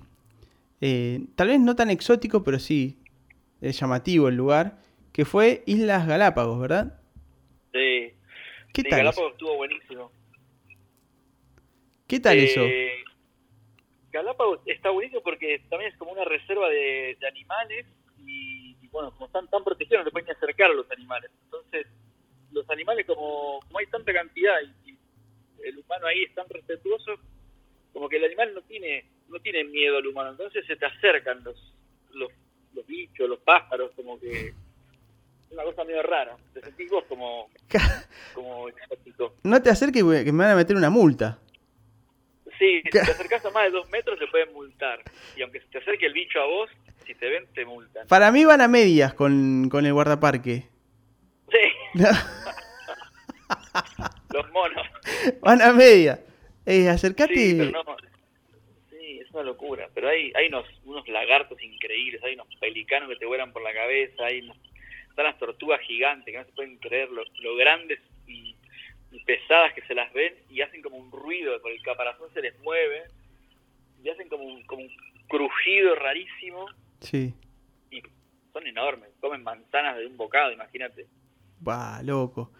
Eh, Increíble, sí. y ahí el viaje es hasta, hasta, hasta Quito y un avión hasta, hasta Galápagos. Eh, Sí, yo creo que fui desde desde el sur, eh, Desde Guayaquil. Guayaquil, desde Guayaquil fui a, una isla y después de otra isla volví a Quito, como que hice medio un troque ahí con los con los vuelos para transportarme. Y nada, ahí también puedes recorrer, creo que son cuatro islas que se pueden recorrer porque las demás son intangibles. Y estuve en tres de esas cuatro. Y una la recorrí en bicicleta porque nada, no hay, no hay transporte y estaba buenísimo andar en bicicleta. Y la recorrí toda en bici, eso estuvo buenísimo también. Qué bueno. Che, Ali, de todos los lugares donde fuiste así viajando, ¿no? Eh, cu- ¿A cuál te gustaría volver? Eh, tenía muchas ganas de volver hace, hace un tiempo a Lauticaca, en Bolivia, el- a la isla del Sol, ¿Por qué? eh, porque me había restallado ese lugar, porque es, es- es un lago que está a 3.800 metros sobre el nivel del mar y en realidad estás ahí, lo que es la isla en realidad es el pico de una montaña, entonces como vos estás en la cima de una montaña viendo un lago, rarísimo, y lo había conocido en el, en el 2007 más o menos, y era increíble, era, era- había, había solamente gente, gente local, las tribus locales, y nada, un par de hostels, era como, como muy tranquilo. Y ese lugar volví después, cuando, cuando fui para, para Ecuador, que lo hice todo como por tierra, desde Jujuy lo hice por tierra, y volví al lago Titicaca y me re decepcionó porque lo habían destrozado, ¿viste? No me digas. Estaba lleno de, de, de hostels y de pizzerías y de restaurantes, y donde yo había estado viendo el, el lago, en ese, en ese pico de la montaña ya había, no sé, una casa de hamburguesas, entonces me tenía que meter ahí para ver y ya había como cambiado toda la, la atmósfera del lugar, las tribus entre sí estaban peleadas, no te dejaban cruzar de una, de una ciudad a la otra, era rarísimo. Qué lo... Así que como que después de eso no me quedó ganas de volver a recorrer lo que ya había conocido antes, como que el- la industria del turismo avanzó un montón ahí también y hubiese querido volver también a Máncora, que eran las, unas playas al norte de Perú, Ajá. pero decidí evitarlo y quedarme con, con la imagen de, de la que tenía cuando había ido la anterior vez, en 2000 y pico. Eh, yo fui a Máncora. Fui Sí, Máncora, en 2012. Y, sí. y fuimos porque... Fue raro, ¿eh? Fue raro.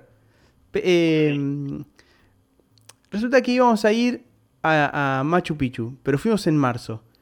Y resulta que, claro, en marzo es época de lluvias. Y cuando Sí. llegamos a Perú, nos fuimos a la, a la terminal de buses para ir hacia, hacia Cusco. Y empezaron a anunciar que todos los caminos estaban cerrados por, por, por las lluvias, porque la- las, no sé, las laderas de las montañas se habían desmoronado, ¿viste? Entonces, bueno, Sí. anunciaban eso. Entonces ahí recordamos que en el avión habíamos visto una foto de una playa muy linda. Era, la foto era esto, arena, el mar, una palmera y una, como una hamaca paraguaya. Y dijimos, bueno, listo, vayamos a la playa. De una. O sea, cambiamos montaña Machu Picchu, sí. por una playa. Listo, ya está, con la ropa de montaña, toda la playa. Sí, es Y, increíble como... sí. y es, es muy loco porque yo tenía en la cabeza eh, como algo más boscoso, ¿viste? Tipo, no sé, como la mata atlántica en Brasil, imaginaba que iba a ser. Y re- de repente en el camino había palmeras y desierto, y palmeras y desierto, arrozales, desierto. Y bueno, ya vamos a llegar, que yo. Y hasta que llegamos.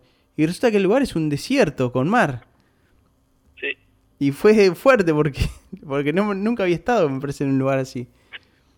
Sí, es rarísimo. Aparte cambia todo, es como otro país. Es como venís de, de Machu Picchu o de, o de el cerro, ¿cómo se dice? No, el, el Valle Sagrado. Sí, llegás al, al norte de Perú y estás como en el Caribe. Ya la gente habla diferente, comen cosas diferentes. Es como Sí. un país totalmente diferente, parece. Es Está tan la lindo. Panamericana ahí también. claro, pasa la Panamericana. Sí. Precioso país. Che, Ale, bueno, Sí. ¿y qué, qué mm, Vamos a ir a la próxima canción que tenés seleccionada. Sí. ¿Qué seleccionaste ahora? ¿Te acordás? Eh, seleccioné Robot Rock de Sí. Daft Punk. ¿Y esta canción por qué la seleccionaste? Eh, esa canción y en realidad todo el disco me, me hace acordar a cuando, cuando iba a trabajar al garage. ¿Qué hacías en el Eh, garage? en el garage me divertí mucho. Para mí el garage fue como una, una colonia de vacaciones que duró dos años. Eh, y yo pagaba la cuota haciendo videos. Pero bueno, fue un, un semillero de, de amigos y de, de- de contactos audiovisuales que, que me abrieron a, a- a ese mundo, ¿no? Como al mundo de la, de la industria audiovisual y también el garage me dio la posibilidad de, de- de explorar y experimentar un montón de cosas cuando, bueno, recién empezaba con el tema del video. Eh, me acuerdo que, que escuchábamos mucho ese disco con Julia en el auto cuando íbamos a trabajar Sí. y llegábamos remotivados y nos poníamos a editar. Aparte, viste que llevabas al garage y tenías un parque enorme ahí, un jardín, una pileta. Eh, bueno, nosotros trabajábamos de noche y más de una vez hemos usado esa pileta. Claro, vos trabajabas, te tocaba, entrabas a las 7 de la tarde, ¿puede ser? A las 4, de, de 16 a 24 trabajábamos. Qué bueno. Así que era, sí, fue increíble ese momento. Fue increíble. Y, y lo elegí por eso y porque, bueno, es eh, el momento en que nos conocimos. Es Entonces, me parecía que tenía que estar. En esa época, vos, bueno, vos editabas, yo era camarógrafo y, Sí. y pegaba buena onda. Nos reíamos bastante. Sí. Nos reíamos un montón y nos veíamos poco porque vos eras el viajero que te ibas siete meses a China y después volvían, nos veíamos un par de semanas y se volvían a ir de vuelta, siete meses a España o no sé, a Francia. Sí. Pero sí, siempre que nos veíamos nos cagábamos de risa. Hasta que llegaste con la, la remera de HDB. Bueno, vamos a decir, porque Ale dice que hasta que conoció al mismísimo Hijo de Dios. Entre nosotros nos decimos Hijo de Dios. En realidad es un, es un latiguillo de... de, mm, eh, eh, eso se lo choreaba a mi papá. Que, que era como... Le deciste, la qué hijo de Dios. Qué hijo de Dios. Entonces, claro, yo se lo choreé, lo heredé. Y entonces lo aplicaba también. Y entonces con Ale nos decíamos, ¿qué haces, ¿qué haces hijo de Dios? Hijo. Hijo, y ahí derivó en hijo, que nos decimos, hola hijo, o no, Ale. Sí. Le decimos, eh, hijo, ¿cómo va? O filio. Hijo. Filio. Es Fi- internacional ya. Filio, ¿cómo va? Filio. Bueno, de ahí viene el tema, el tema de filio, hijo de Dios y todo eso que se escuchó en la promo. Qué bien, filio. Este, que es un código que tengo con vos nada más. Sí, ¿no? Sí, sí, Sí, con yo vos. tampoco le digo hijo a todos. ¿Qué haces, hijo? Hijo. Qué grande. Che, acá Marian dice, cuando la pileta estaba limpia, ¿estaba limpia la pileta del garage habitualmente cuando se metían ustedes o Eh, en esa época la cuidaban? sí, estaba limpia. Cuando nos metíamos estaba limpia, sí. O por ahí no, pero nos metíamos igual. Nos hemos metido hasta con pata de rana en esa No, Sí, era una locura. qué tremendo, qué buena época. Fue una época increíble, sí. ¿En esa época fue que te mudaste y le vendiste una parrilla a, a famoso rockero? No, una pantalla a un famoso rockero, me parece. Ah, una pantalla. ¿Qué, ¿Cómo fue esa onda? ¿A Necro? Sí. Sí, porque yo estaba, estaba vendiendo todo. En esos momentos que me mudaba y que me quería alivianar de cosas, empecé a publicar eh, todo lo que estaba ahí que, que no usaba. Y había publicado esa pantalla y me la habían comprado por Mercado Libre. Y llegó un, chabón, me, me, llamaba por teléfono que no encontraba la calle. Entonces, bueno, empecé a explicar, che, bueno, Enrique Martínez, paralela tal, pim, pam, pum, bueno. Me llama a los dos minutos, che, que no encuentro el número, no sé qué, no, pero el número, fíjate que hay dos números, no sé qué. Yo estaba con Digote, con un amigo ahí, tomando un fernecito, viernes a la tarde, y ya me estaban interrumpiendo por, por teléfono a cada rato, ¿viste? Entonces, me llaman de vuelta y me, me, me llama una señora como que dice, che, acá tenés un chico que quiere que lo atiendas, ¿por qué no le explicas dónde tiene que ir? Como que me estaba llamando la señora por el, por el sentido, ¿viste? Claro. Y yo salí a la calle con el teléfono y como medio las confiadas, acá es la casa, acá, como, che, dale viejo, ¿qué onda? Y estaba el pibito ahí, con una moto, con un casco y lleno de rasta, ¿viste? Y yo cuando, cuando estaba al lado mío, del lado de la puerta, estaba por abrir la puerta, me pareció que era. Le digo, ¿vos sos necro? sí, me dice. Perdón, te traté mal, pero ¿cómo no ves el número? No, bueno, no sé qué- Vení, pas- y aparte vos ibas a ver a Fan People. Re iba a ver a Fan People. Sí, justo en ese momento en que yo estaba vaciando esa casa, también me encontré con remera de Fan People hechas mierda, agujereadas, todo, todo roto. Empecé a tirar los cassettes de las grabaciones que íbamos a ver a, a Fan People, All Boys, y al otro día íbamos a Parque Rivadavia- y nos comprábamos los cassettes con el mismo recital. Era como una ridiculez total. Eso, ¿qué? Eso, Ale, escúchame, eso era también de época. Es verdad. Que Sí, empezaron a circular sí, los sí. cassettes de los recitales. Sí, teníamos todo. De los que íbamos teníamos los recitales y las entradas. Qué grande, boludo, qué época. ¿Y qué onda, Necro, Sí, cuando... ¿Cómo? Bueno, contame eso, justamente eso. No, porque al chabón le dije, mira, yo escuchaba los cassettes, por última vez los tiraba, porque no me iba a guardar esa basura, era como, chao, ya está. Y le dije, estuve toda la semana escuchando esos cassettes de, de Family de Nolbo, y el chabón se, se ponía contento, así, ¿viste? Después me saqué una foto con el pibe. Y, y después, lo que pasó después fue que me lo encontré acá, en Berlín. No me digas. Él vino vino a tocar a una, una casa tomada también, el año pasado creo que fue. Y le dije, yo te vendí una, una pantalla. Dice, ah, yo la tengo todavía esa pantalla, me acuerdo que a tu casa. tal. Así que, re buena onda. Qué loco eso. de vuelta acá. Sí, Qué bueno. Una foto de vuelta. La tengo también. Qué bueno. Che, mira, bueno, Eh, aparte, eh, me parece que, bueno, van tantos, eh, van muchos artistas argentinos, ¿no? Sobre todo de música, a hacer gira por Berlín. Y me parece que los tenés como más al alcance de la mano, ¿no? De, o sea, de poder conversar, como más, más llano que en Buenos Aires. ¿Es así? Sí, yo creo que sí. Sí, sí, sí. Porque, Sí. to- porque tocan en lugares más chiquitos, menos gente. Entonces están más relajados, ¿no? Sí, tocan en lugares así, tipo al piso, casi sin escenario. Eh, sí, igual también todo, depende de la banda. Claro, claro. Es, es chiquita, por ahí si viene otra banda, no sé, Babasónico debe tocar en lugares más grandes, Puede ser, imagino. puede ser. Pero sí, puede ser, hay más contacto, quizás. Che, mira, acá nos hacen para. eh, hay un mensaje dice Cami Agis. Dice: eh, Hola, ¿les puedo hacer una pregunta? Adelante, hago una pregunta, Cami. No sé, mm, una oyente nueva. Así que bueno, vamos a esperar la pregunta de Cami mientras. Che, Ale, bueno, eh, ¿querés que vayamos entonces a esta. a esta próxima canción? Dale. Dale. Eh, presentala nomás.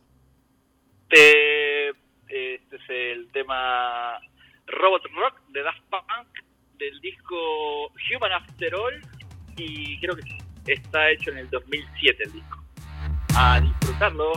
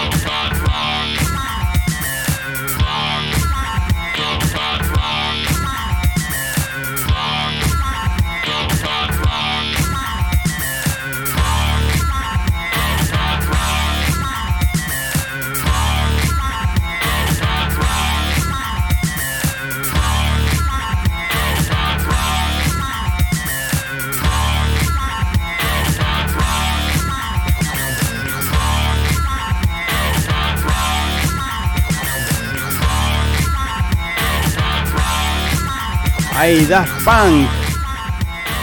Robot Rock. Es electrónico, pero tiene que tener algo de punk. Tremendo, tremendo tema, tremendo tema. Ya hay- ahí, mira, ya Sergio está diciendo, qué buen tema vos, dice. Che, para, voy a hacer un paréntesis mientras tanto, porque Cami le dijimos que sí, que, que podía hacer una pregunta y nos empezó a tirar sobre la muerte de Maradona. Y. Qué buenardo, dice Cami. Sí, está bueno, la verdad, buenardo el tema. Che, Cami, no tengo idea de esto. Pues nos empieza a tirar sobre la muerte de Maradona, suposiciones que no. que no sabemos, ¿viste? La verdad que no sabemos más de lo que, que, lo se, que se cuenta la prensa, lo que cuenta la prensa. Y como Maradona era una persona tan. No sé si sos de, de Argentina. Este. Como Maradona era una persona que era. mm, Bueno, tan, tan, tan, tan famosa. Los medios como que estaban muy metidos en su muy metidos en la vida de él. Eh, si sos argentina, bien. Entonces la verdad que ni idea. Eh, no sabría, no sabría qué decirte de todo eso, porque tampoco ni siquiera lo vi. Ah, Ni a 100 metros, no lo vi nunca en mi vida, Maradona, así que no, no sabría qué decirte, pero bueno. eh, gracias por estar ahí, por escucharnos y por, bueno, espero que estés disfrutando el programa. Pero no te podemos responder nada de Maradona, lamentablemente. che, Ale, ¿cómo se tomó ahí la muerte de Maradona, ya que, ya que lo trae a tema Cami? Eh, bueno, yo me enteré por, por mis amigos también y, y a mí me puso muy triste, pero después no, no sé bien cómo fue acá, en realidad no, no, no estoy muy informado con el tema de los medios y los diarios, eso no, pero sí, bueno, se ve que se enteraron muchos porque mi entorno, mis amigos de acá de Alemania, me, todos me decían, uh, lo siento, como que estaban ahí como apoyándome o, o diciendo, qué pena lo de Maradona, sí, justo ahora vivo con un un chico de Uganda y también sabía de la muerte de Maradona, ¿viste? Cuando saben que sos argentino, te, siempre Maradona es como la referencia. ¿Viste? Qué loco. Sí, se enteraron todo de eso. Y para muchos fue triste también. Claro, claro. Sí. Pero qué loco, ¿no? Que la gente se acerque para, como argentino, darte condolencias, ¿no? Me parece que no pasa Sí, sí, con... sí, me, me escribió hasta una amiga que está en Mozambique. Uh, lo siento, lo de Maradona debe estar triste. Me dijo como... Sí, varios mensajes como de, de mis amigos que saben que, soy- que no son argentinos, que saben que soy argentino, me, Sí. me han mandado saludos. Che, bueno, a ver, para, acá Cami dice, ¿a quién estás entrevistando? Muy bien, Cami, te voy a contar, porque claro, hay mucha gente que se va sumando, eh, abrazo, en el medio del programa, y claro, no, no, no recuerdo que estamos hablando con Ale Cañabate, un amigo de hace 15 años más o menos que nos conocemos, Ale, quien es más o menos. argentino, viajero, eh, fanático de, lo- de las plantas, de los árboles, que está viviendo en Berlín hace más de un año y medio. Este, ese es Alejandro Cañabate, alias Filio. Filio. Que no es argentino. Claro, claro. Che, bueno, eh, pregunta Cami sobre la vacuna. ¿Te vas a dar la vacuna del COVID? No. No te vas a dar la vacuna, bueno, está bien. Este. a- amigo de Merkel, acá dicen. Amigo de Merkel, dice Marian. Sí. ¿Por qué? De Angela. Angela Merkel. De Angie. De Angie, Angie. Merkel. Che. eh, bueno, ¿qué? está, está, está- se, se está activando el chat. Se está act- activando el chat. Che, escuchame una cosa, Ale. Bueno, eh, hubo un vuelco en tu vida en un momento que justamente vamos a hablar de la parte Wikitree. ¿Por qué Wikitree? Yo le digo. ¿Por qué le digo Wikitree? Porque vino que está Wikipedia, ¿no? Donde nosotros consultamos habitualmente información y demás. Pero ¿qué pasa? Cuando yo veo una planta, de repente, en la calle, y no sé qué planta es, yo tomo una foto y se la mando a Ale. Digo, Ale, ¿qué planta es esta? Y Ale me pasa absolutamente toda la data de esa planta. Y lo mismo ocurre cuando en casa hay una plantita que por ahí está media marchita o le salen unas, man- unas manchas, algo raro, que saco una foto, se la mando a Ale. Y Ale me tira la data ahí inmediatamente. Entonces, por eso, por eso yo lo bauticé como Wikitree. Este, Y entonces, pero ¿en qué momento, Ale, eh, vo- volcó tu, venías de, de- de editar, del, eh, habías estudiado artes electrónicas, ¿verdad? Además, y de repente un día, pum, Sí. plantas. ¿Cómo fue eso? Sí, chao. Y en realidad fue como un proceso largo también. Yo empecé a estudiar eh, paisajismo y jardinería en el 2010 porque ya estaba medio medio podrido de, de editar, porque bueno, no me gustaba mucho estar sentado y estar encerrado y aislado y prefería por ahí estar más al aire libre y las plantas siempre me gustaron y bueno, una vez estaba eso, haciendo el jardín en, mi casa ahí en Colegiales y dije, uh, qué bueno debe ser por ahí hacer algo así más con las plantas, con la tierra, con las manos. Y me puse a estudiar eso como, como, como hobby y como una carrera de backup también.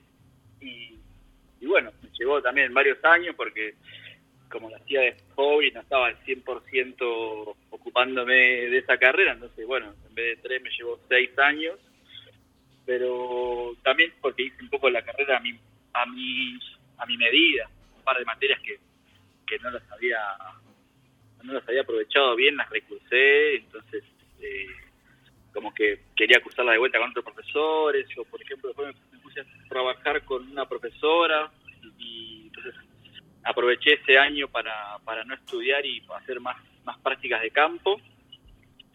Eh, entonces, bueno, por eso me llevó también seis años. Y bueno, el último año también quería quería tener otra materia con otro profesor y no se daba hasta que, bueno, decidí darla de vuelta.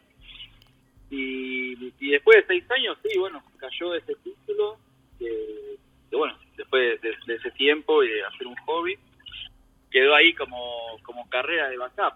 Y después cuando, cuando cumplí 10 años en, en el trabajo, en el segundo trabajo, eh, ahí ya como que, que decidí por dedicarme a otra cosa, como que ya no, no quería hacer más el tema del video, estar sentado ahí, como si bien la pasaba bien, era como que no, no podía crecer, no podía hacer cosas nuevas, era medio raro, ya como estaba medio podrido. Sí.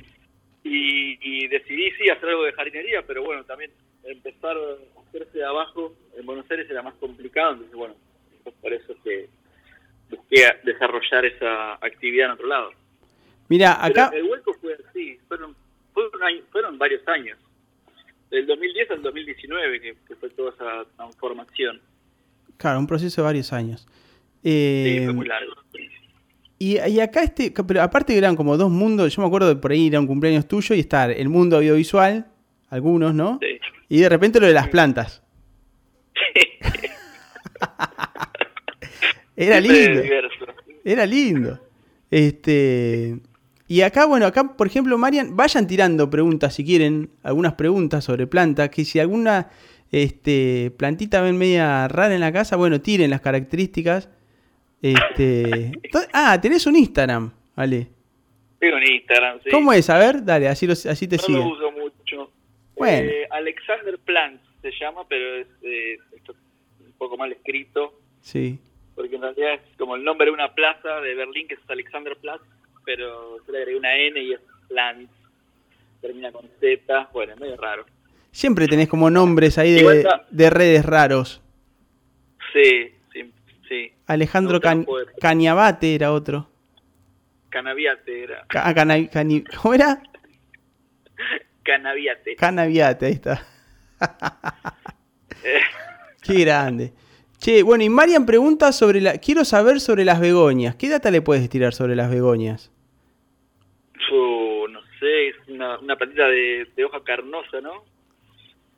Tiene manchitas. Eh, que no- creo que no va al, al- al sol directo, se puede adaptar y bueno, no mucha agua, porque bueno, como es una, una planta de hojas carnosas, ya tiene agua acumulada, entonces si la saturás de agua, nada, la podés pudrir. Eh, qué sé yo.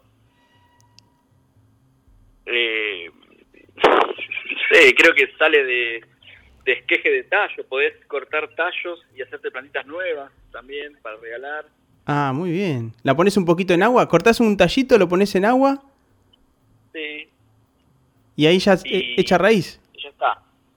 Un par de semanas de raíz y después lo, lo podés regalar así en agua o en una tierra flojita para que vaya tirando raíces. Muy bien. Y Sí. Acabo de ponerle no. dos litros de agua, dice Marian. ¿Dos litros de agua? Bueno, pero depende del tamaño de la planta también. Porque eso es. Se ahogó. Si la maceta es muy grande, sí, porque eso es. Se ahogó la planta. Che, escuchame una cosa. Bueno, acá eh, Cami, que está full en el chat, bien Cami, dice, las plantas carnívoras. Las plantas son carnívoras porque cuando atrapan una presa, ¿es como que solo la exprime? ¿No se la traga? Esa, son, esa es mi pregunta. ¿Qué sabes de plantas carnívoras? Eh, claro, en re- en realidad no, son plantas insectívoras sí. que lo que hacen es, es, como dice Cami, es aplastarlas y absorberles el nitrógeno o determinados nutrientes que las curren, las primen y después sí, eh, escupen el esqueletito de la mosca o de la arañita, lo que sea. Pero no es que comen carne, no. no le, no- un churrasco, le tirás ahí un churrasco y no, no. No. no sé. Tampoco te van a masticar un dedo. No, No. Por, ahí, por ahí se cierran porque tienen algunas plantas tienen sistemas como de sensores y se cierran cuando la tocas, pero pero no creo que te, te- que te clave un, un colmillo. No. Bueno, qué suerte, qué suerte, porque... Por la duda no lo pruebes. Por la duda sí, pero bueno, no, en principio son solamente insectos. Che, acá eh, Ana Chicha pregunta, aprovecho, una amiga de una amiga tiene una planta de cannabis, una conocida. Oh. Dice, ¿y cuando la, y cuando la riego? Dice, para, ¿quién es? ¿Tu amiga o vos? No sé, acá hay una confusión. Y cuando Le la, voy a un amigo, yo no sé. y cuando la riego sale un líquido amarillo, ¿qué es? ¿De abajo sale el líquido amarillo? ¿De dónde sale el líquido amarillo? A ver, a ver si está ahí. Sale un líquido amarillo. Calcula, a ver, Ana, que nos vaya, que nos vaya diciendo. Eh, Quizás le metió algún nutriente a la, a la, a la tierra y cuando, cuando riega se lava el nutriente y sale por abajo el agua con ese nutriente. No sé si le habrá puesto algunas pelotitas amarillas, quizás. sí, de abajo dice. Trofosca o algo de eso. A ver, bueno, si, a- si Ana le puso algún tipo de nutriente que nos diga. Otra pregunta desde Mocoretá dice. Dice Mocoretá sabe de plantas, che. Sí, tiene alta plantación ahí de... Pero escuchá, el cannabis va aprendiendo, ¿eh? Mira, dice, hablando de cannabis, eh, Sergio, ¿qué nivel de complejidad tiene el cultivo? ¿Qué qué? ¿Qué nivel de complejidad tiene el cultivo? Ah, ninguno, absolutamente. Ahí en, en Mocoretá debe crecer perfecto. Cualquier semillita ahí en la tierra y no sé, capaz que no hace falta ni regarla. no, sí, pero, pero aparte, en, en eso, esos, esas plantaciones de naranja indican que el clima este, es bien propicio, ¿no? Sí, yo creo que sí. Mucho sol. Mucho sol, buena tierra, buena Sí. agua de lluvia y ya está, a esperar. Sí, sí, sí. Nada. Dice Sergio, sabemos de cítrico más que nada, pero Sergio se quiere interesar también por el cannabis. Bueno, va bien, Sergio. La zona es propicia. Hay humedad, hay lluvia, hay sol. Eligió bien. Eh, buen eligió lugar. Buen lugar. Este dice Sergio que Ana Chicha está viendo alucinaciones. Ah, sí. agua amarilla. No, pero es la amiga, Sergio, no es ella, no, no. Es pero otra, es otra persona. después de fumar. Qué bárbaro esto, che. Qué Eh, bárbaro, che. Me acuerdo que una vez, en, estando en España, eh, un, estábamos haciendo una entrevista a un chabón, un DJ, ¿no? Sí. Y termina la, termina la entrevista y el muchacho nos dice, vengan por acá, que les voy a mostrar algo.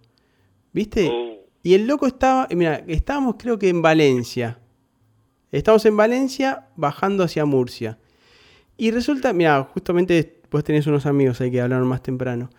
Eh, y resulta que el loco en el fondo de la casa tenía una plantación de limones. Grande, campito, ¿viste? No muy grande, pero una Sí. plantación importante, ¿viste? Un campito, poner una hectárea de limones. Y en el medio del, del- de entre las plantas de limones tenía unas plantas de cannabis enormes, loco. Eran gigantescas, pero altísimas.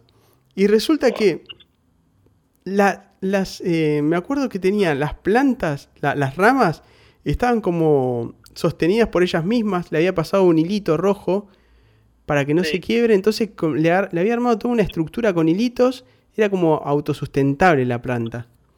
Eh, Wow.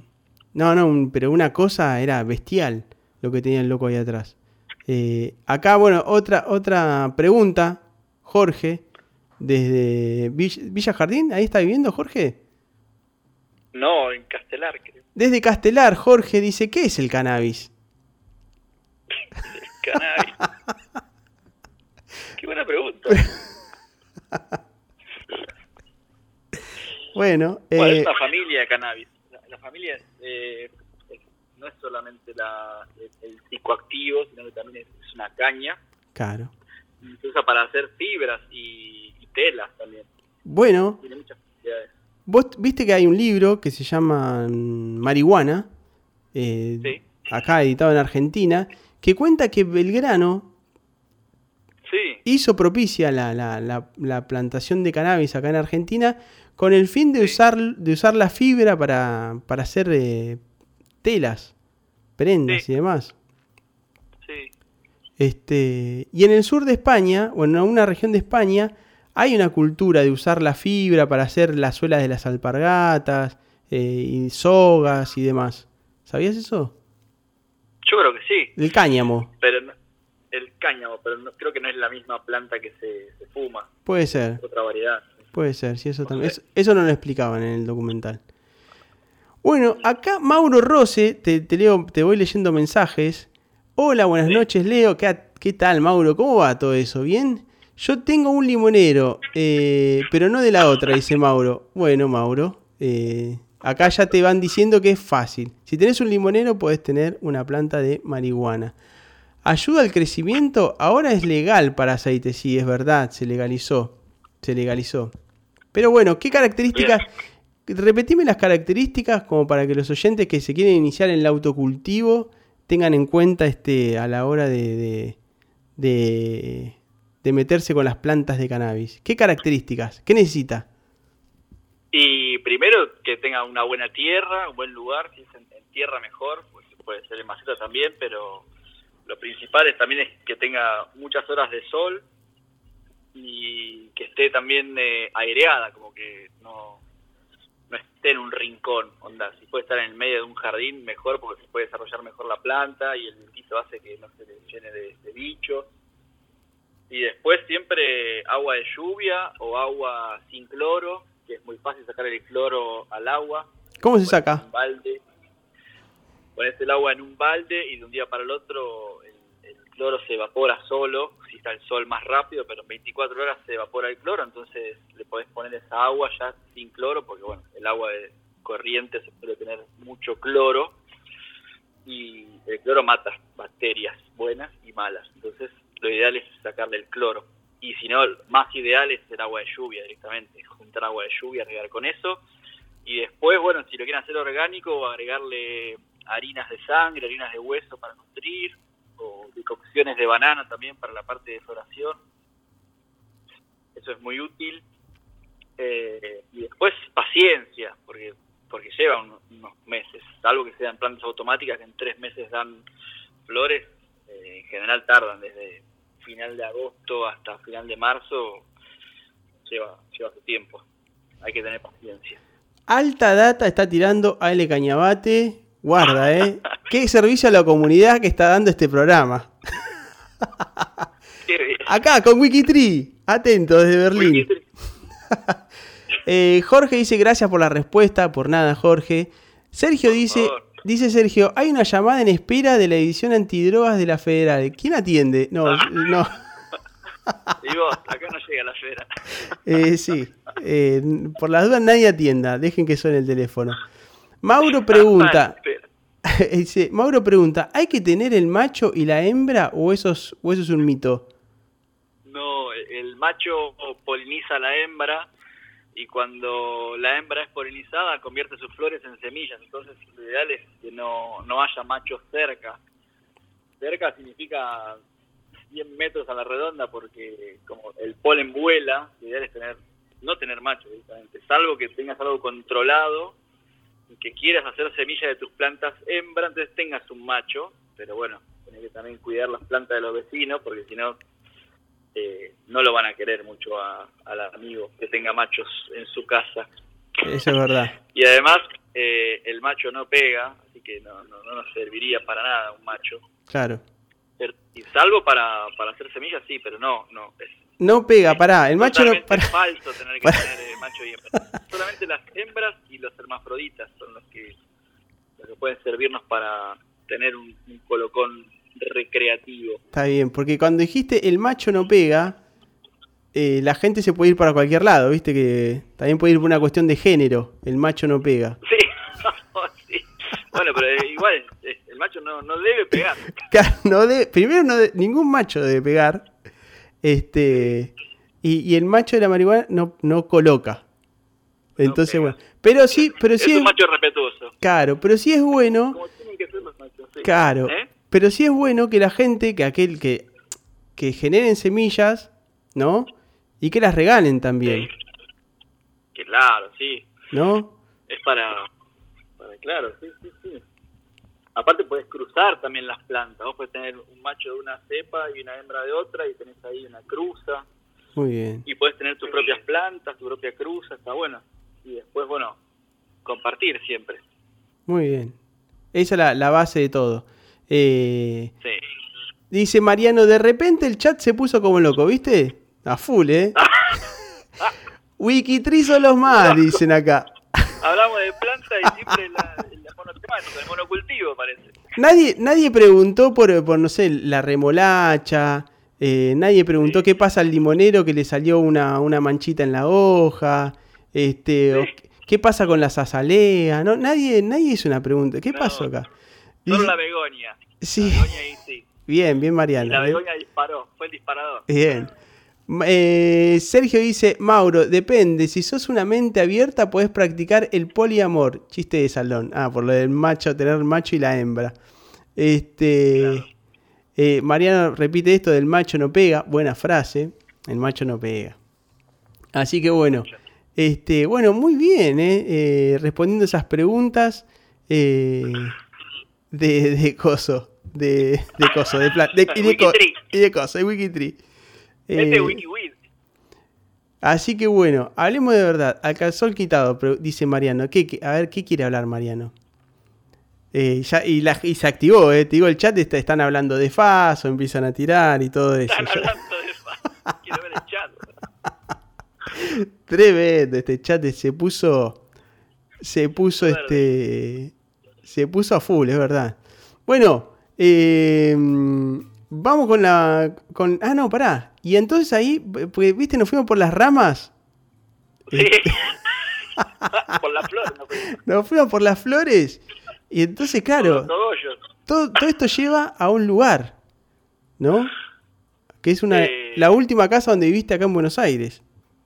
Claro, la verdolaga. La verdolaga es, eh, eh, fue la casa esta que tenía tanto movimiento, que vino con la inspiración de, de Guyana francesa y Surinam, y que se convirtió de una pequeña casita familiar en una, en una casita medio parecida a un centro cultural ya, porque había, había clase de yoga, donde también nos reencontramos, había feria de ropa, había clase de inglés, daban clase de música, había iniciaciones de Reiki, había un montón de gente siempre que iba y que venía, la verdad que fue también un momento muy bello de mi vida. Y aparte las, mucha gente en ese... las clases de yoga terminaban con una cerveza, a veces con, Sí. a- con algo a la parrilla, Picada. una picadita. Me que sí, una vez una clase de yoga que terminamos todos meditando y con el saumerio, con una- unas- unos cuencos. Eh, la misma profesora creo que puso un tema de David Bowie y dijo, oh, bueno, ahora es momento de tomar una cerveza. Así que Qué lindo esas clases. era muy lindo, sí, sí, sí. Era una, una juntada obligada, una vez por semana o dos, no me acuerdo. Eh, sí, yoga birra. Yoga birra. Che, y, y después, cuando te fuiste de la casa fue una época también este muy particular, porque empezaste a liquidar absolutamente todo lo que tenías, a vender Sí. cosas, este, a repartir otras, eh, Sí. y cerraste con un asado descomunal. Sí, descomunal, una pata de vaca hicimos. ¿Cómo fue eso? Porque aparte Ale, gran asador, ¿eh? ¿Eh? Gran asador, Ale. Ya el año anterior le habías hecho un cordero a la cruz Sí, sí. y una pata de vaca metiste. La pata de vaca fue la última, sí. Eh, también coincidía con, con mis 40, entonces era como muchas cosas para celebrar, el cierre de la casa como la última gran fiesta. Y bueno, había que celebrar con todo. Venía mucha gente también, así que nada, también me gustaba el desafío de ver cómo se cocinaba esa pata, ¿no? Necesité también estudiar un poco, ver algunos videos, leer algo, eh, comprar algunos instrumentos como un, un termómetro para medir adentro de la carne.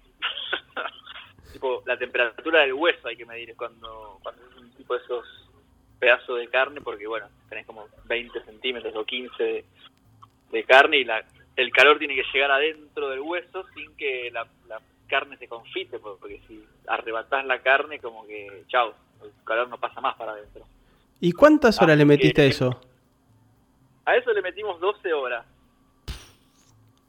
12 horas y 150 kilos de leña. Me acuerdo que yo había ido a, a la a carbonera Basile con, con el desafío ese, ¿no? Che, que hacer una, una pata de vaca y yo leí que, que nada, que más o menos en 10 horas se hace y que necesito 10 kilos de, de leña por hora, o 7, pero yo había calculado 10 para nada, estar un poco más colgado. El chavo me dijo, no, está bien, con 100 kilos te va a quedar bien, yo te lo llevo el sábado. Le digo, mirá que tiene que ser importante que llegues temprano, porque mirá que no, no me quiero atrasar, porque después hay que comer a la noche y eso. Bueno, no, quedé tranquilo, yo te llevo los 100 kilos de leña a la noche, a la- al mediodía, todo tranquilo. Y vino el chabón y me dijo, che, ¿sabes que me quedé pensando? Por las dudas te traje 50 kilos más de leña. Eh, digo, no, bueno, pero... No, no, yo, yo te, te regalo la leña, me dice. Si no la usás, me la llevo de vuelta, pero yo, creo que te salga bien, me dice la pata. Y, y me dice, "Po- ¿me dejás ver la pata? Entonces a la casa. Y te subiste el pantalón, te remangaste el pie. Mira, mira la pata, acá está. Che, la quiero ver, me decía. Bueno, bien, vení, entró a ver la pata y me dejó la leña ahí recopado el chabón. Después le llevé un pedazo de, de- de pata para que pruebe también. Qué grande. Grosso, unos grosos, la carbonera Basile, lo recomiendo ahí para la gente del barrio. Para el Tali, que vive ahí cerquita, se va con la carretilla o con el changuito, se lo llena de leña y le puedes elegir eh, quebracho blanco, quebracho colorado, espinillo para ahumar, bueno, carbones de todos los tamaños tenés. Es un gran lugar ese, para el asador es como fundamental tener una buena madera y Eh, si te nombra a vos, si te nombra a vos- a vos, tiene que tener un descuento, imagino. Y decirle que le nombre, sí, Casa La Verdolaga o de la pata, no creo que haya muchos que hayan hecho una pata de vaca por ahí, pero... Claro, que le cuente toda la situación, que entró a la casa, miró la pata, todo. Que le Este, cuente, que le cuente, que, Sí. que chapee con la pata. claro, claro. Vamos, Por ahí le cobro los 50 kilos que me cobró, que me regaló. Puede ser. Puede Yo ser. que me lo había regalado. Puede ser, eh. Puede ser, tremendo. Che, bueno, eh, entonces, y esto deriva en una canción. Claro, porque la canción yo la había escuchado también por el, el 2010, cuando yo estaba empezando a estudiar eh, paisajismo. Sí. Y bueno, yo quería tener una, una website o tener un nombre de mi proyecto y ese tema me encantaba y el nombre me gusta. Entonces le puse la verdolaga a, a una nada, era un fanpage de Facebook y tenía un stencil que le, no sé, pintaba a una pared, no sé, una carretilla y después eh, le pusimos Casa La Verdolaga a la casa, que tenía un cartel en la puerta y bueno, quedó ahí Casa La Verdolaga cuando empezamos a alquilar las habitaciones fue que, dije, bueno, armé también esa, esa web o no sé qué era, un fanpage también de Facebook y se llamaba Casa La Verdolaga. Y ahí surgió también, fue como un- una especie de multimedios La Verdolaga.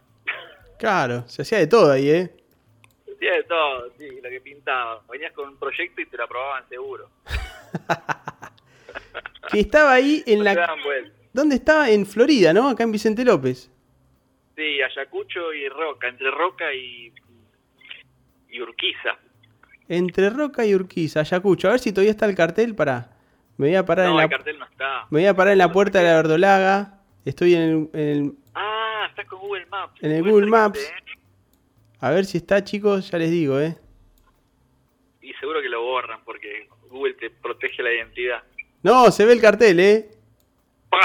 Re cuidadoso con el Ahí está el cartel, chicos. Bueno, pueden entrar. Y está, está, está pintada la puerta con el señor serio. señor serio. Sí. está, el chicos. otro día vi una foto y, y vi que el señor serio tenía como un corazón alrededor.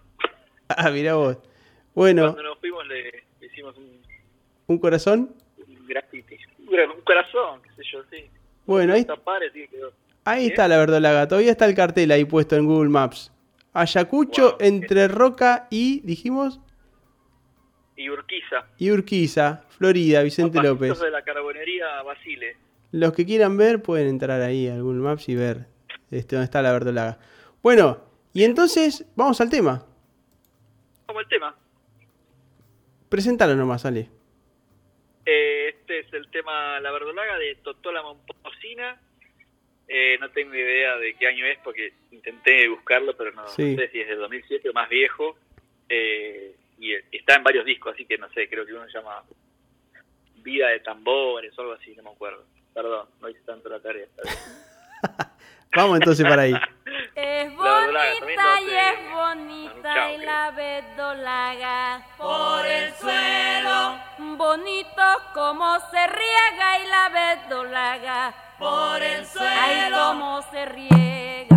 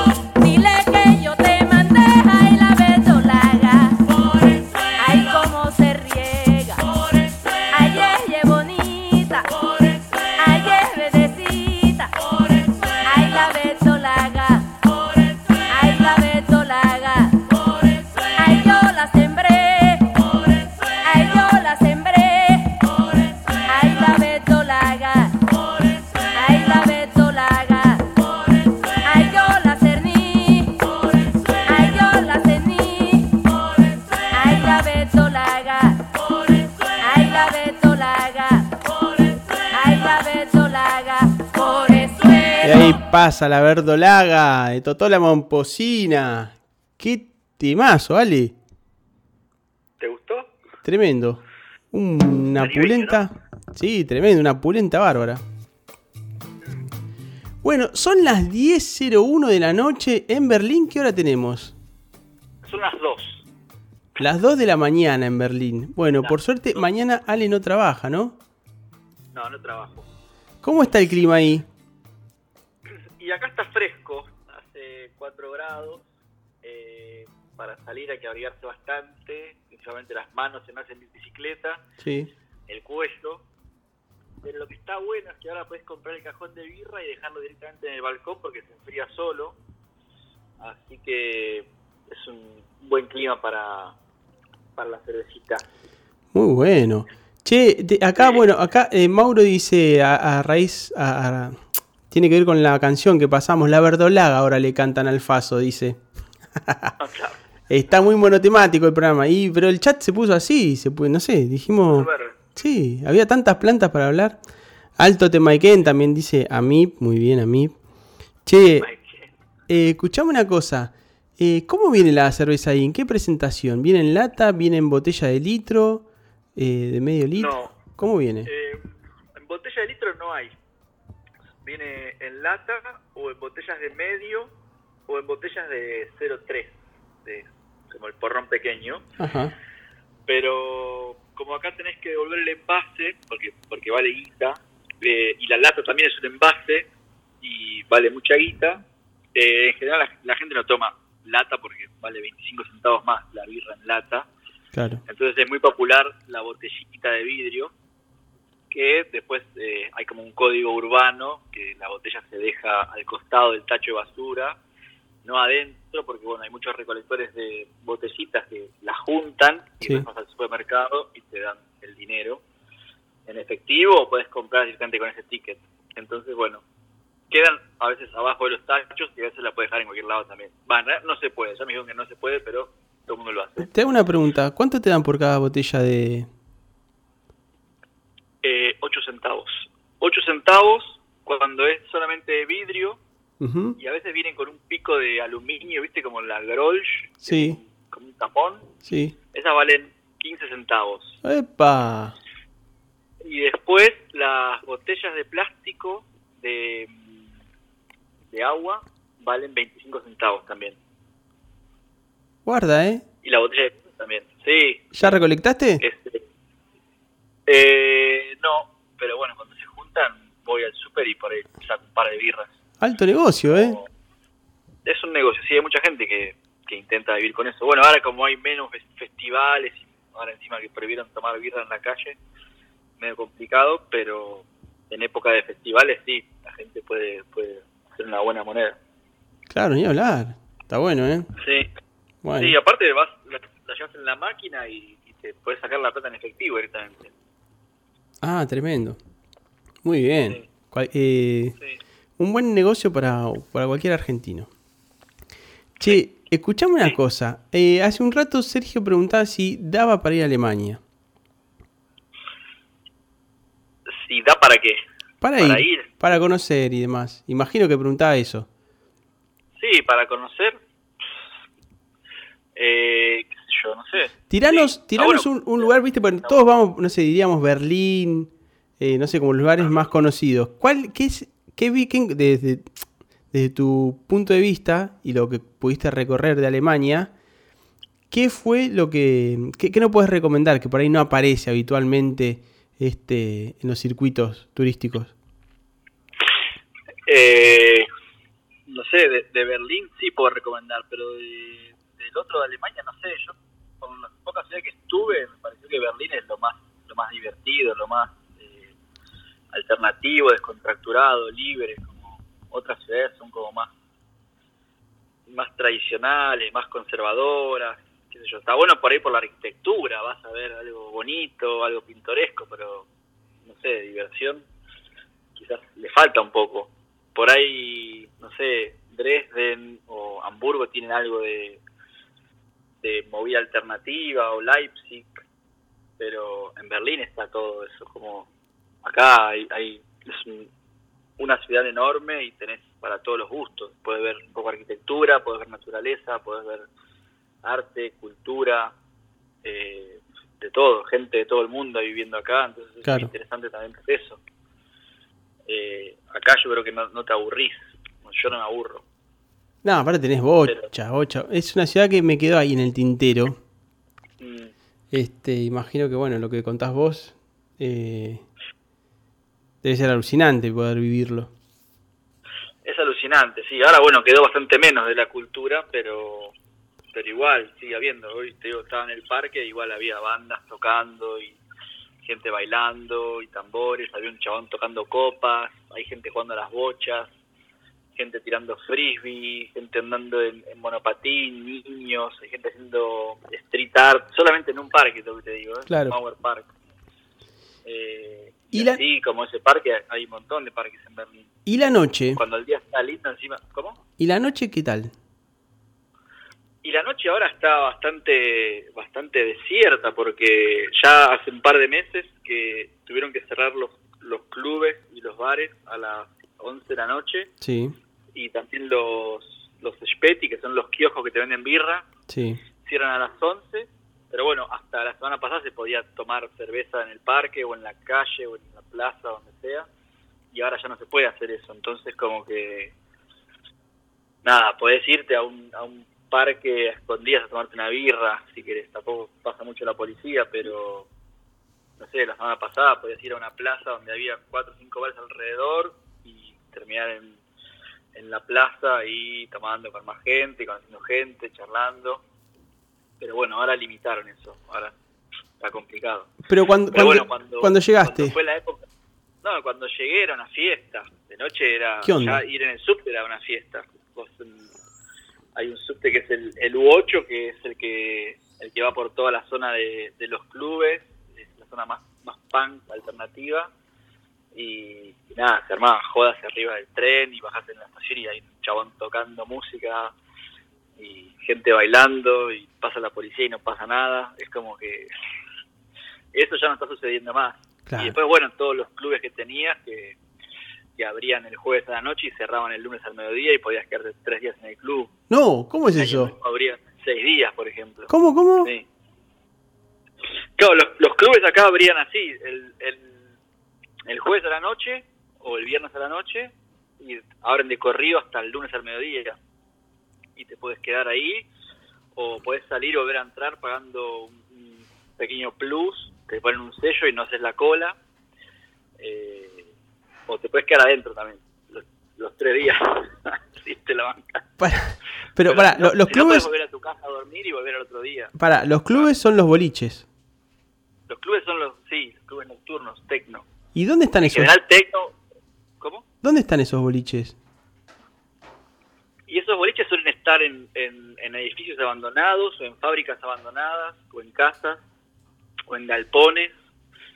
Eh, y un club es, es como si fuera una kermés, pero tiene no sé, cuatro o cinco pistas, diferentes músicas, en general tecno, pero diferentes por ahí ritmos. Y también tenés lugar para, para comer, tenés lugar para tomar algo, tenés lugar para dejar tu ropa, tenés lugar de, chill, tenés algunos tienen salida a un lago y te puedes ir a, a andar con un botecito. Son como pequeños parques de diversiones. Disney. Son Disney, Disney con música tecno, con mucho colorido, con, con vestimentas locas, con diseños locos de los, de los lugares también, ambientados muy coloridos y con mucho mucho arte también, está buenísimo. ¿Se puede comer? ¿Se puede beber? Bueno, beber ya me dijiste que sí. Pero- Sí, puedes comer pizza, puedes comer así, comidas rápidas, sí, sí.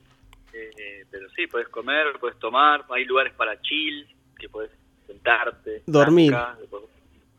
dormir, puedes dormir si querés, Así que tiene lugares al aire libre. tres días puedes estar dentro de un boliche. Sí, y en Año Nuevo, el Año Nuevo pasado abrieron de a seis días. Abrieron creo que el, el 31 y abrieron hasta el 5 o 6 de enero. No me lo puedo imaginar eso. No, es increíble, es para vivirlo, eso, no se puede imaginar. Qué loco eso, che, tremendo. Sí, muy loco. Eso, bueno, eso se pudrió. Había vuelto un poco. Qué eh, estado físico hay que tener, ¿no? Sí, sí, hay que, hay que mover la patita. Tremendo, loco. Sí, en, en julio había vuelto, pero a, a final de septiembre los volvieron a cerrar. Sí. Pero igual ya no era lo mismo porque, bueno, habían reducido a la mitad la capacidad y nada, tenías que estar adentro con, con la máscara y era muy incómodo. Eh, pero bueno, nada, se, se pudo hacer un poco, pero el año pasado sí fue fue una fiesta. No solo el, los clubes, sino también había muchos festivales callejeros como el Carnaval de las Culturas o el Tren del Amor y después había también el, el primero de mayo, fue una fiesta enorme también que se festeja. Eh, cuadras y cuadras de música, de escenarios y de gente también comiendo, tomando, todos en paz, increíble. Sí. Duraban por ahí uno, dos días o tres, algunos festivales como el Carnaval de las Culturas, eh, y eso se, se perdió, eso no, no vuelve más, creo. Claro, Eh, muy masivos, sí, muy masivos, pero muy lindos, tipo. Y también siempre con, con camiones y música en los acoplados y los camiones andando así a paso lento y la gente atrás bailando. Y el Carnaval de las Culturas era un camión de cada país, no sé cuántos países eran, no sé, 35, y en cada uno podías bailar ritmos diferentes. Y después, bueno, los bares también abiertos, los clubes también abiertos, así que nada, era, era una fiesta, Berlín era una locura, yo me volvía loco. Eh, acá Jorge dice, ¿vamos en grupo a visitar a Ale? Sí, de una. De una. Sí, Ya que sí, ya vamos. Este, Mauro dice, Leo, en 20 minutos termino el asado. ¿Llegás? Sí, llego. Somos Bien, 13, 14 creo. Así que Bien. ya vamos para ahí, Mauro. Qué grande, Mauro, asado, a full. Che, y Ale, y, y de, to- de todo lo que conociste ahora, ¿no? En Alemania, ¿qué es lo que menos te gusta? Que decís, uh, loco, esto. Lo que menos me gusta de Alemania quizás es la burocracia, que tenés que hacer muchos formularios para todo y, estar ahí con llenando papelitos y respondiendo cartas y cosas, pero nada, al final como que también funciona, entonces nada, uno lo hace, le da un poco de fiaca, pero al final es la forma de hacerlo y, y hay que acostumbrarse como a todo, cuando uno cambia, la clave es adaptarse también. Claro, Eso por ahí es un poco hinchapelota. sí. Eh, lo demás, eh, creo que me gusta todo. ¿Y por qué, habiendo, no sé, por, por- por qué elegiste Alemania? Y no España, por ahí, o no sé, u otro país, o Italia. Elegí elegí Alemania porque porque las ciudades que había recorrido tenían le daban mucho valor al, al espacio verde público y había mucho respeto en los espacios públicos, eh, así los parques, como que la gente como que cuida más la, la naturaleza, no sé, como que vi que había parques donde en el medio del parque hay flores y la gente se está plantando las flores, por ejemplo, estábamos conviviendo ahí. Y, y me gustó eso de, de ver los árboles con la, con la forma original del árbol, que me pasaba que en Buenos Aires los árboles están todos como muy mochados, muy podados, Claro.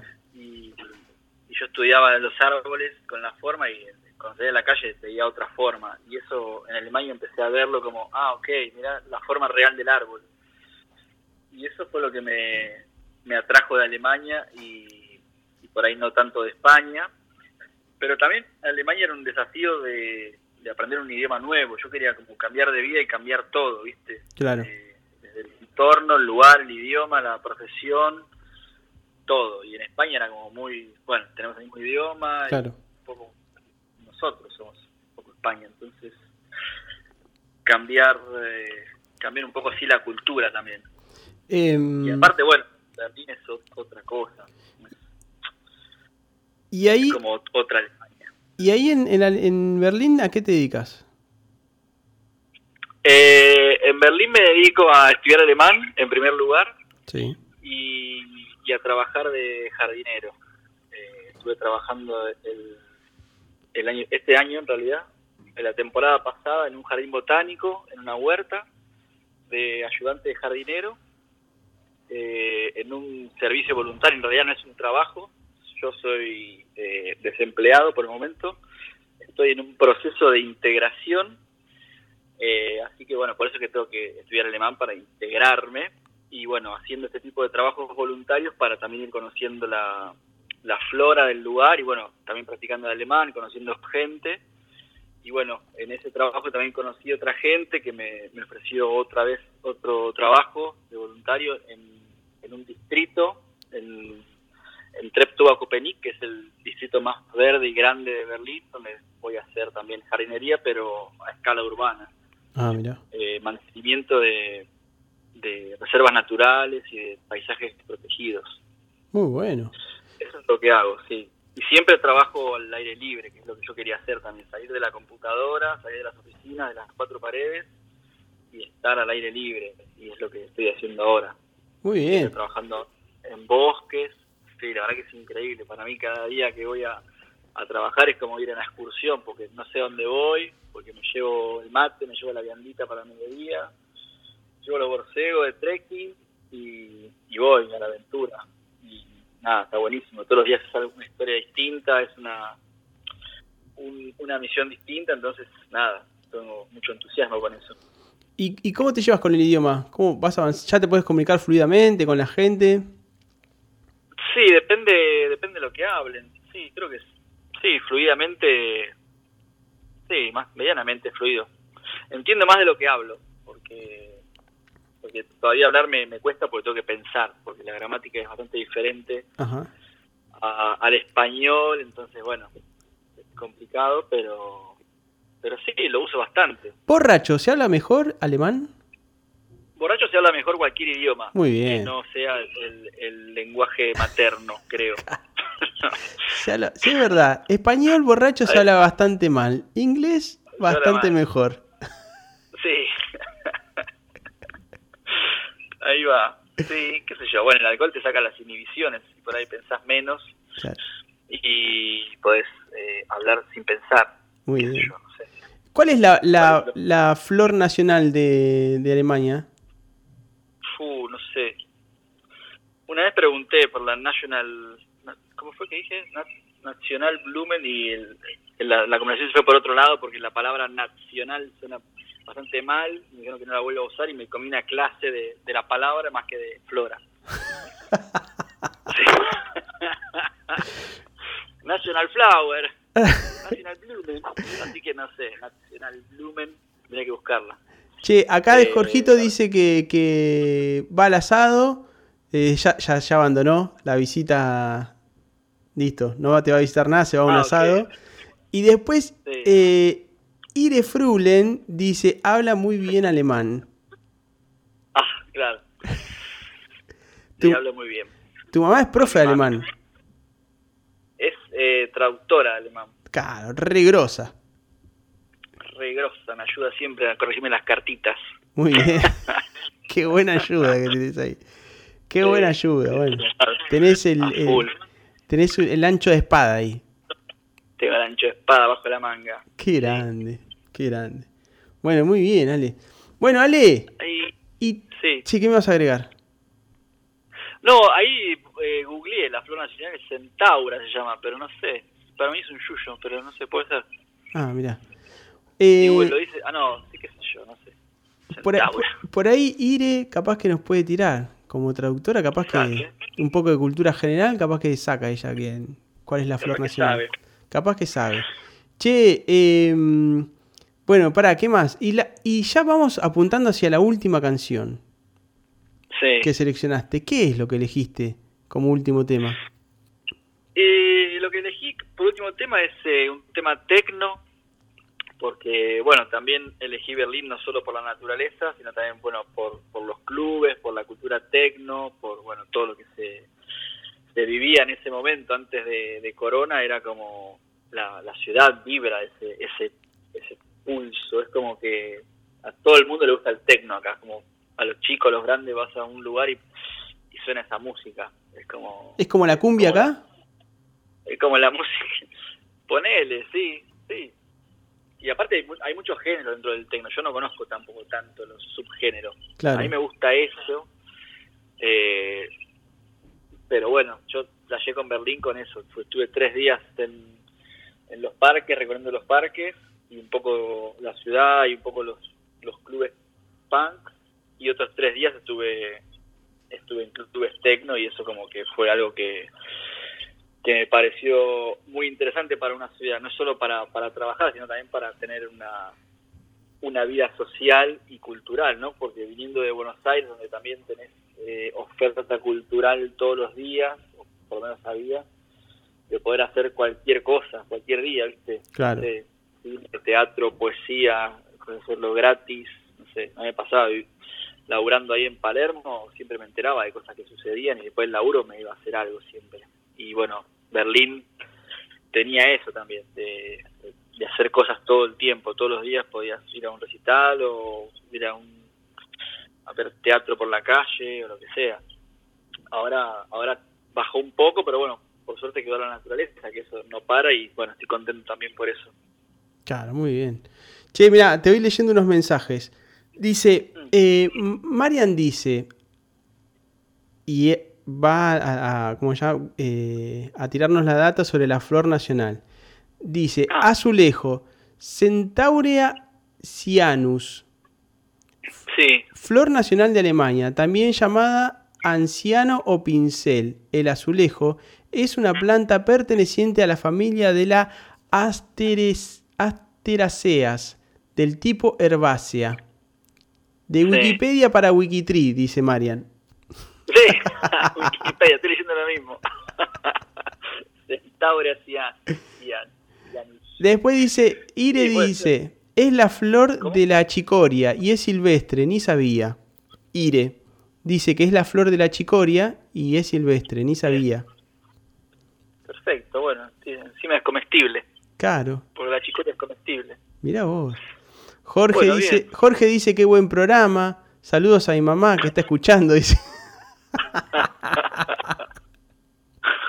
Qué grande. Qué grande. Saludos a mi hijo Jorge, dice Ire. Mirá, ya. Qué bien, se encontraron en abrazo, un abrazo de ida. Esto es todo, ¿tuviste? A San Martín de los Andes. Y de Alemania, a todos lados. Dice Ire también en la Patagonia hay un montón. Seguro que la trajeron de allá. Mirá, puede ser eso, ¿eh? Sí. Puede ser, mirá, tranquilamente. Tanta. Hubo mucha migración alemana también hacia, Arge- alemana hacia Argentina. Sí, y en Bariloche principalmente. Claro, claro, claro, ni hablar. Eh, ¿Para qué más? Te, iba- te iba a decir algo. Bueno, ahora se, se me fue la bocha. Eh, lo que te iba a comentar. Sí, se me, se- me, me concentré en los, en los mensajes. Este, y te iba a tirar una y bueno, nada. Se me pasó. Bueno, así que esta música es, la, es lo más popular de allá. ¿Y qué estilo sería Es esto, popular. esto que vamos a escuchar? ¿Cómo? ¿Qué estilo de, de música electrónica sería lo que vamos a escuchar? Eso es tecno.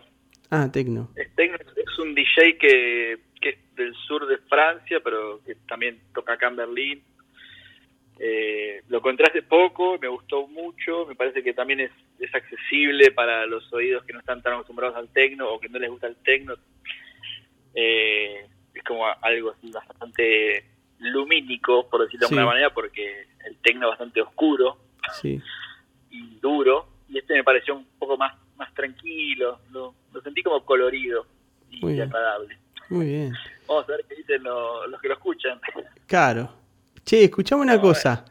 Eh, te- esto te iba a preguntar. ¿Cuál es el, la persona más famosa de, de, de Alemania? Como, no sé, ponerle acá, como, no sé, como por tirarte algo, no sé, un Maradona o un, no sé, o, o alguien del espectáculo, ¿viste? ¿Quién es el, el que la persona a la que los medios persiguen todo el tiempo?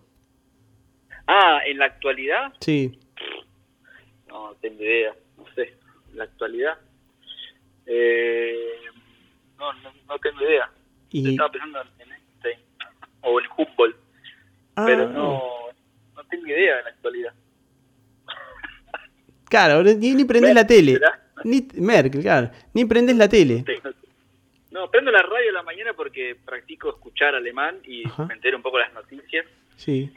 pero pero no, ni idea eso de, de personajes. Algún futbolista será. No Pues- tengo idea. Está bien. No, pensé que, sí, que por ahí tenían un, no sé, un personaje, un Tinelli, un no sé qué. Tengo idea. Capaz que me cruzo con el, el Tinelli alemán y no lo Y ni bola. Eso es lindo. Eso es lindo. No sé. A Merkel la puedo reconocer porque tengo un par de stickers y, y la tengo vista ya. Ah, claro, claro. Che, pero los demás, eh, bueno, Ale, eh, entonces vamos a ir eh, despidiéndonos de este abrazo. bueno, Pasó, mirá, son las 10 y 26.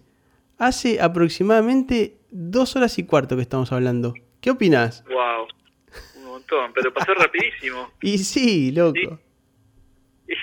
Y con tanta, tanto hablando ahí de plantistas, se, se pasó la hora. ¿Cómo se estalló, eh? El chat en ese momento. Tuvo su, tuvo su sección eh, aparte. Sí, claro, claro, claro. Claro que sí. Uy, Eh, ¿Qué extrañas de acá, de, de Argentina? ¿Los asados me Y dijiste? extraño, ¿cómo? ¿La familia, los asados? Sí, las juntadas con la familia, los amigos y el asado. Y incluso el, el espacio donde hacer el asado, como la parrilla. Ah, Acá no hay. Acá hay, yo tengo una pelotita de básquet que es como una parrilla, sí. eh, pero no hay eso. Bueno, no, no se ve tanto como allá en Buenos Aires, hasta los edificios tienen ya parrillas en el balcón. Acá el tema de, de la parrilla con la manivela al costado, la cadena, los fierros, viste, el, el brasero al costado, eso no, no se ve. Así que extraño eso de, del ritual de del asado, extraño extraño la verdolaga ahí, el jardín ese, Claro. y, y ahí recibir a mis amigos, a mi familia. Sí, las juntadas, extraño, sí. Escuchame una cosa. eh, ¿qué, ¿Cuál sería un buen invento argentino que puede funcionar ahí y que todavía no llegó? Eh, un rellenador de formularios automático te lea. Porque aparte siempre tenés que llenar lo mismo, entonces ya está, es como listo, que te lo lee y te lo llene. Y, no, y, todo se hace a mano, no se hace online. Se puede, pero igual es a mano, porque el teclado lo tenés que tocar. Ah, pero ¿no, te- no tiene el autorrelleno? El, el Google. Ah, no, no, no.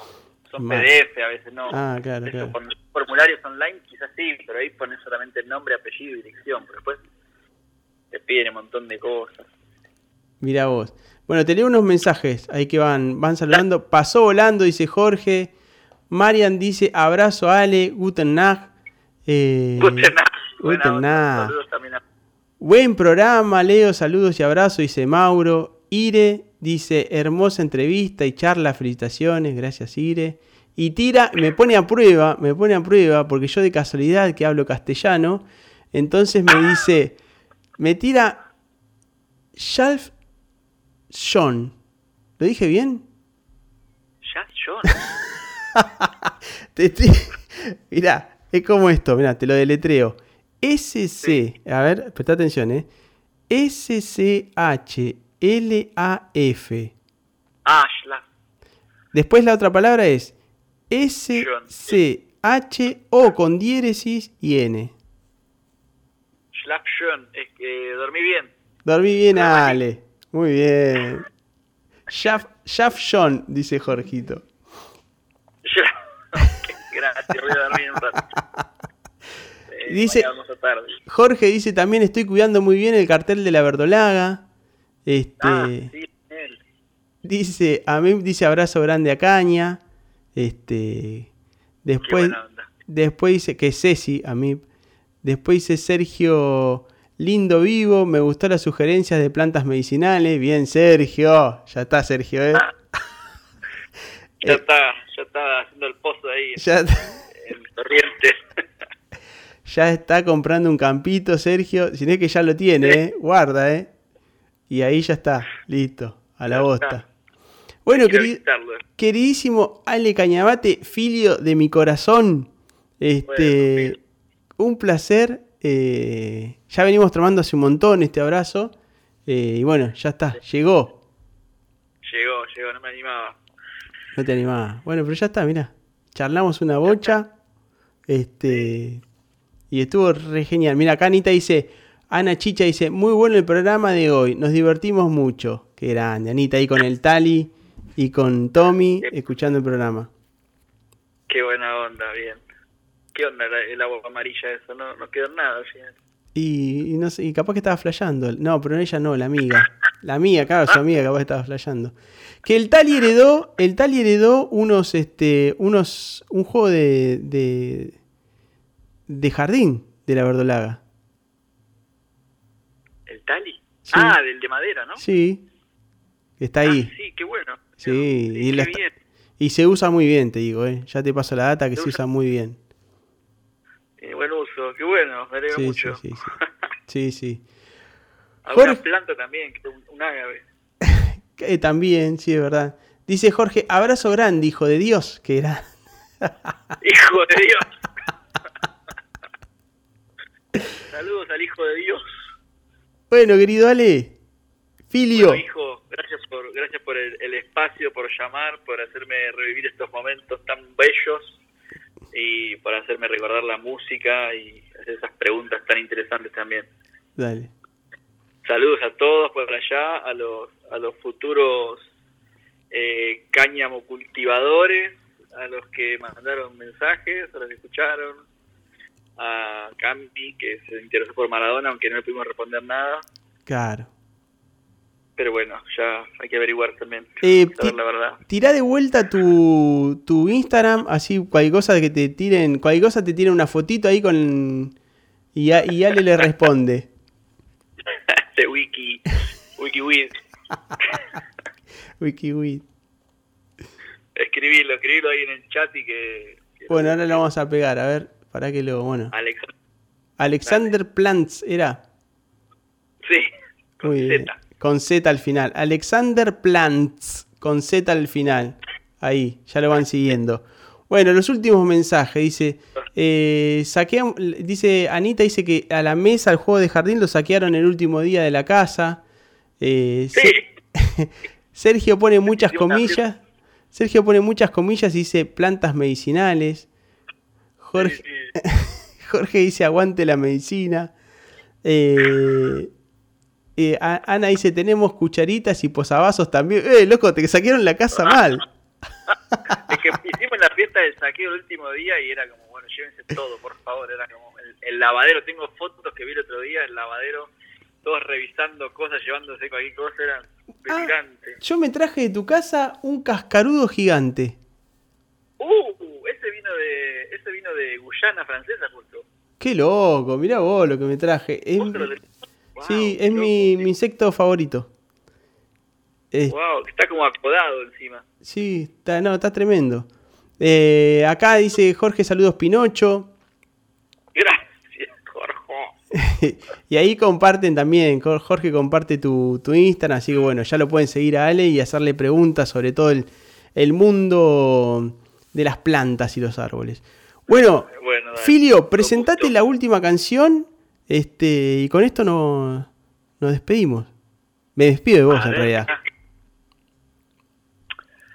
Eh, el último tema, pará, que no me acuerdo, es medio complicado de los nombres. ¿Por qué me presentás vos? Jul- Julian Julian algo. Jewil, Jewil, Jewil, no sé cómo se pronuncia. Sí, sí. Jewil, Jewil. ¿Algo así es? Julian Shewin. Bueno, muy bien, ahí está. Sí. ¿Y se llama el tema? ¿Cómo se llama? eh, trif, triple, no sé qué, no me acuerdo. Turnicotti. Tornicotti. Tornicotti, lo conocí la semana pasada, posta, estaba así escuchando a full y había elegido seis temas como iban a la final, me armé un playlist y lo puse a repetir, repetir, repetir hasta que decantó ese. Muy bien. Así que para mí también es nuevo. Bueno, entonces nos vamos metiendo al boliche. ¿Al club? Vamos al boliche, dale. A ver cómo entro. dale. A ver cómo entramos al club. Mirá. Tenés que entregar el teléfono para que le etiqueten para que no pueda sacar fotos, eso es clave. ¿Cómo es eso? tenés que darle el teléfono al, al seguridad o, o te dan a ellos unas etiquetas y le pegas etiquetas a las cámaras del teléfono porque adentro no se pueden sacar fotos. ¿Por qué? ¿Qué pasa adentro? Y lo que pasa adentro queda adentro. Mirá cómo suena esto, ¿eh? ¿Qué luces hay? ¿Hay luces estroboscópicas? Hay luces estroboscópicas, hay luces de colores, más que nada blancos, flashes. La gente baila, todos mirándose al DJ. ¿Se va? Sí. ¿Todos mirando al DJ? Todos mirando al DJ, suena perfecto. Sí, increíble. No, no hay pasi- no, nadie se toma las manos, no hay paso. No, cada uno No. tiene su paso. No, no. Todo muy Puedes personal. tomarte la mano, claro. Pero no, no, nunca vi eso. Eh, tipo bachata no. Qué loco. Mira, mira cómo suena, eh. Tremendo, loco.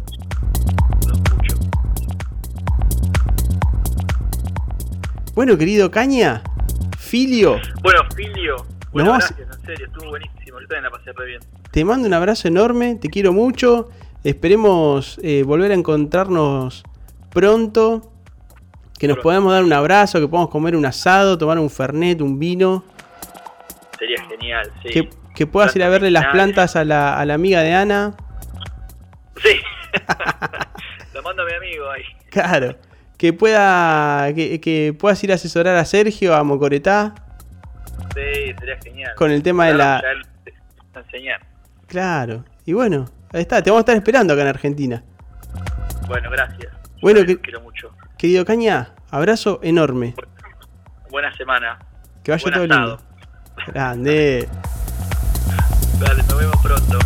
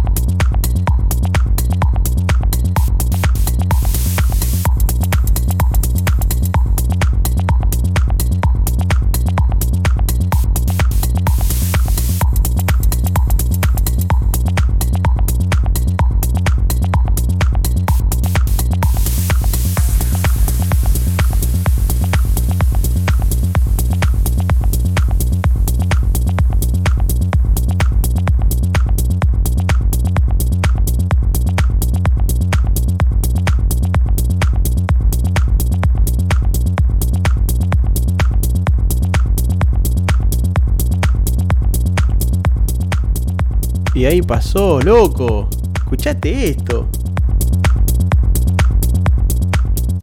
Quedó alguien ahí, uy, encima se va, pero mirá, de la forma que desaparece este tema. Como que te deja de garpe. Bueno, muy bien. Está muy fuerte el micrófono, ahí está. ¿Qué programón metimos hoy? Otro más, otro programón más. De estos 24 abrazos que ya venimos llevando adelante. Con, esta vez con Ale Cañamate desde Alemania. Bueno, muy bien, ¿eh? Ya son las 10.42. Llevamos 2 horas 42 de programa. Alta maratón, ¿eh? Bueno, me alegra que la hayan pasado bien.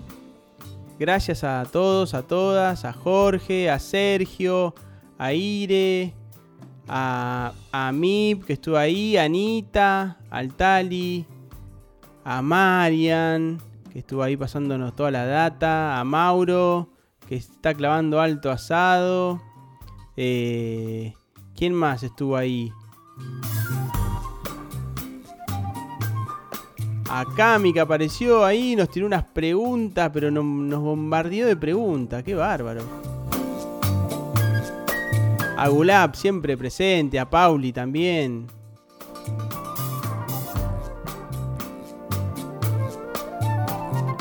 A Mari y Nahuel, que anduvieron por ahí también, escuchando por primera vez el programa.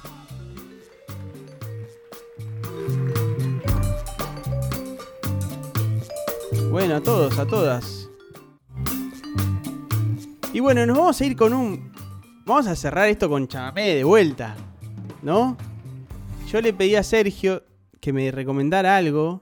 Le contó algo Sergio ahí por. El otro día estuvimos hablando un poquito por WhatsApp. Y me contó algo. Que no lo, no no lo vamos a pasar al aire. Pero me, me dejó un mensaje muy lindo. A ver si lo encuentro. Pero si me dan tiempo lo pongo. Este. A ver si lo tengo acá a mano.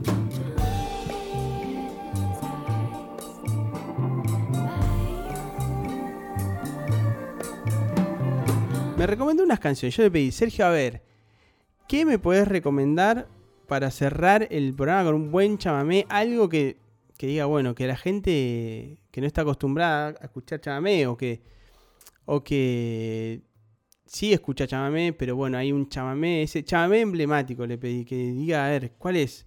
¿Cuál es el chamamé emblemático? Y me pasó ahí una, una banda, me pasó.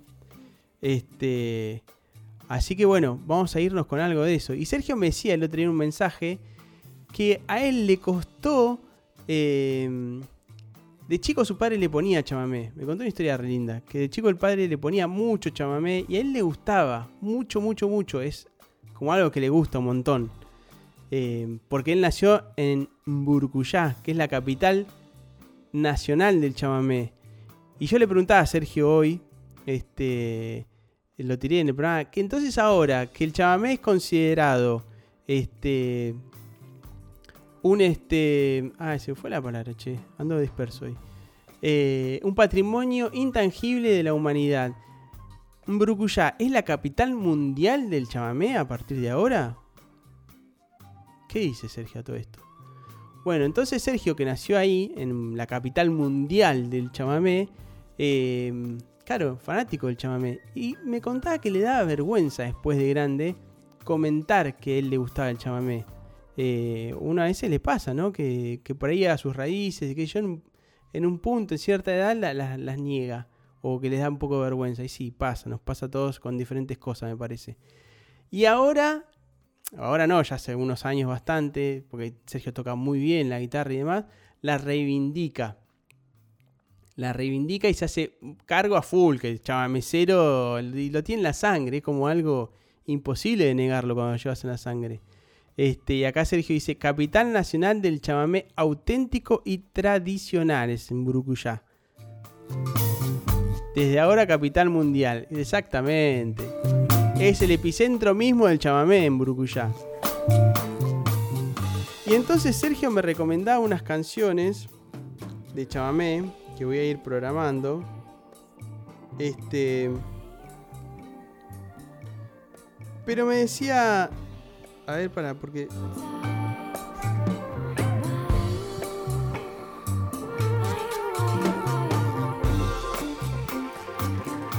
Están todas en YouTube, por eso me está costando un poquito esto. Pero bueno, vamos a irnos con una canción. Que creo que es la,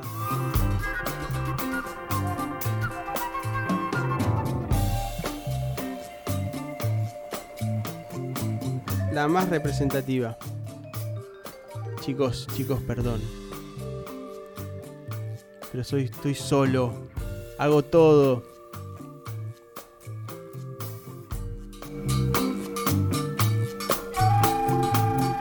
Voy a hacer una cosa. Esto es radio, ¿verdad? A ver si está ahí. Vamos a hablar con Sergio, que nos cuente un poco. A ver si nos atiende. ¿Está Sergio ahí? Hola. Sergio Nis. Hey, ¿cómo estás? ¿Qué tal, Sergio? De vuelta en abrazo. Sí, ¿eh? ¿Qué, cu- La verdad que no esperaba tu llamado, ¿eh? ¿Viste? Se me ocurrió recién. Dije, bueno, ya fue. Vamos a hablar con Sergio. ¿Qué, ¿Qué onda, Sergio? ¿Cómo cayó ahí en Brucuyá? Eh, Vos estás en modo Coretá, pero imagino que en, Burgu- en Brucuyá cayó como una bomba esta, esta, esta noticia. No, sí, seguro. La verdad que, viste, toda esa semana antes, eh, muchos músicos de Murucuyá, de, de Corrientes, va, de muchas provincias. eh, yo tengo muchos conocidos que son de Brasil, que son chamameceros, y Sí. todos contaban su, su emoción porque eh, no es solo por lo que hicieron ellos, los que están vivos ahora, los que están trabajando eso, sino que también es lo, el esfuerzo que hizo toda una, todas las generaciones desde hace muchos años. Sí. Eh, entonces muchos recordaban a sus padres, a sus abuelos, a los que le enseñaron a tocar los instrumentos, eh, los que hicieron vivir su primer festival o su primera guitarreada, ¿viste? Eh, entonces el chamamé es, como ya te digo, es algo que representa nuestra vida más que algo, más que la música solamente. Es más, Entonces, com- escucharlo a todo ello fue muy especial. ¿viste?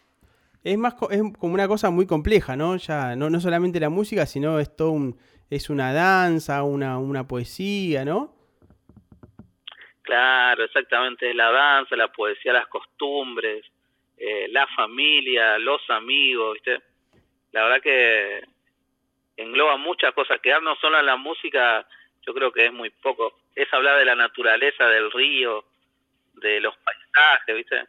Eh, de- una forma, hay una frase que siempre recuerdo a una amiga que es de Paso de los Libres, Gisela Méndez Ribeiro, es una artista muy conocida en esta zona, ella siempre dice una frase que una vez le dijeron a ella que es, si querés saber qué es el chamamé, abrí mi pecho y mirá. Tremendo. Tremendo. Sí, la- Y- siempre, siempre me hace acordar esa frase. ¿sí? Y lo que hablábamos el otro día era también que, que bueno, que muchas veces para, para, para entender hay que ir a los lugares, ¿no? Donde, donde se, se produce esta, esta, esta música. Eh, que vas a tener una Claro. como algo más, más completo, vas a entender lo, lo del acento, que era algo que hablamos, que veíamos en el curso de, de, de guaraní que, que dio la biblioteca de Mocoretá, ¿no, Sergio? Que hablaba el profe, decía esto del, del rasguido, que hay una comita ahí, un silencio en el rasguido del chamamé que está muy emparentado con el guaraní también. Exactamente, sí. Eh, uno empieza a mirar y es como que está todo conectado. ¿Viste? Como te decía hoy, eh, eh, hasta el mínimo sonido nos representa. Si vos escuchás, hay muchos chamamé que representan el sonido que los músicos escucharon cuando estaban todos en su patio, o cuando iban al río, o cuando escuchaban los pájaros al amanecer, ¿viste? Sí, Eh, así como vos decís, eh, hay una conexión entre las cosas de la vida cotidiana con, con la música y como vos recién hiciste referencia también con nuestros antepasados, ¿viste? con los guaraníes. claro. Es tremendo. Muy amplio todo. Sergio, bueno, Así es. Y también, sí, no, no, no, lo último que quería decir es que justamente muchas veces antes a mí me pasaba, viste, que yo le quería hacer conocer el chamamé a, no sé, amigos de Buenos Aires o a gente de otros lugares y es, es difícil porque muchas veces está relacionado con una vivencia. Tenés que vivirlo para darte cuenta lo, lo que representa para los que vivimos acá o lo que alguna vez tuvimos conexión con esta música. Claro, tal cual. Bueno, entonces invitamos a, a todos nuestros amigos y amigas a que vayan a conocer a Corrientes, que vayan a, bueno, y todas las provincias donde hay algo de chamamé también para entenderlo. ¿De qué se Claro. trata? No, y también que busquen en YouTube, van a ver, hay gente que es muy conocida, no sé, Mario Bofil, Teresa Parodi, eh, los hermanos Rudinini Flores, y después hay muchísimos más. Si ustedes prestan atención en las letras, en las melodías, eh, eso directamente te transporta a Corrientes, te transporta al litoral argentino. Exactamente. ¿Te parece, Sergio, que nos vayamos entonces con Mario Bofil, chamamecero? ¿Vale ese? Eh, ¿Chamamecero? Sí. ¿El recitado, decís vos? De Mario Bofil, sí, chamamecero. ¿Vamos con ese? Sí, sí, sí, un clásico. Grande. Sergio. Bueno, entonces nos despedimos ya con Sergio acá. Nos despedimos con este tema de Mario Bofil, chamamecero, festejando esta semana este chamamecera, a full. Así es. Un gran abrazo. La verdad que siempre es un gusto escucharte y bueno, saludos a todos los que están en el chat que siempre nos, nos divertimos los domingos con la gente del chat. Sergio, te mando un abrazo muy, muy grande y gracias por, eh, por esta comunicación. De último momento, ahí te, No, te saqué del sombrero. hay drama. No hay drama, drama. Un abrazo enorme, Sergio. Chau, chau. Un abrazo, un abrazo. Chao. Mírenlo. No importa el nombre. Puede ser Joaquín, Ernesto, Tránsito, Isaco, Tarragó, Cambá Castillo, cualquiera de nuestros chamameceros. Es el dueño de la fiesta, su callado bastonero. De por sí, todos le entregan las riendas del sentimiento.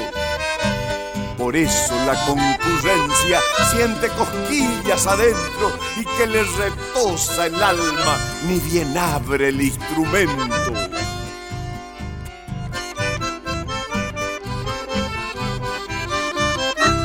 Parece un rito sagrado. Se inclina el chamamecero. Cierra los ojos y elige un chamamé bien de adentro es una víbora hermosa que parece estar en celo porque se enrieda y se enrieda hasta clavar su veneno en los tobillos del damo. Y ya desde ese momento el correntino va herido, no baila, reza, sus gestos hablan por él. Mientras tanto, mientras se va retorciendo, se desangra por la cancha la herida de su silencio. Lleva arrastrando los pies en sinuoso vivoreo. Amaga, gira, se amaca, se planta en el zapateo y como el pavo real, barguido, pomposo y lento, con el porte cortesano de un antiguo caballero. ¿De qué remoto pasado? ¿De qué sepultado imperio? ¿De qué pueblos incendiados le viene este sortilegio? ¿De dónde esa fuerza lenta que se va agarrando al suelo? ¿De dónde esa gallardía que tiene bailando el mencho? Unos dicen, sí, unos dicen que es herencia. Y otros, y otros cosa de amuleto. La música está en el alma de los hijos de este suelo.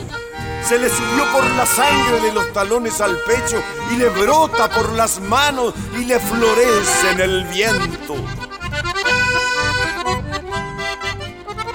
Mírenlo.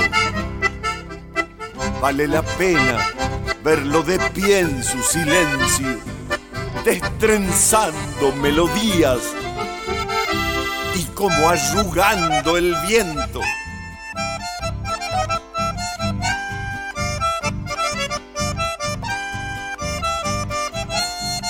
Tal vez por eso te usamos, hermano chamamecero, negándote ese lugar que es tuyo y que te debemos. Te aplauden y te ponderan. Pero ¿quién se tomó el tiempo de llegar hasta tu casa a compartir tu desvelo? ¿Qué sabemos de tu vida y qué de tu pensamiento? ¿Qué le contás a tu vino? ¿Qué penas, qué amor, qué sueños? Las cosas que nos dirías si hablaras chamamecero. Aunque tu música dice lo que esconde tu silencio. Vos mismo dijiste un día por boca de don Ernesto, tal vez mi música diga eso que decir no puedo.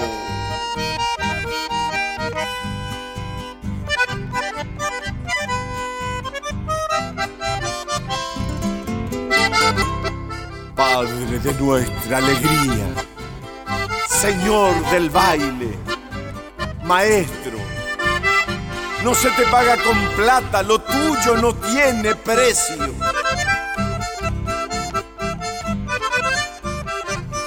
No mueras nunca, hermano chamamecero. Y haceme el favor si un día llego a morir que no pienso. Tocame tu ajapotama o la caú. Y te prometo, y te prometo que me voy a levantar camino del cementerio para quedarme a tu lado, para ser tu guitarrero y para cantar de oído y a dúo como en mi pueblo el chamamé más sentido, el chamamé que hace tiempo te anda llorando en el alma y es tu voz, chamamecero.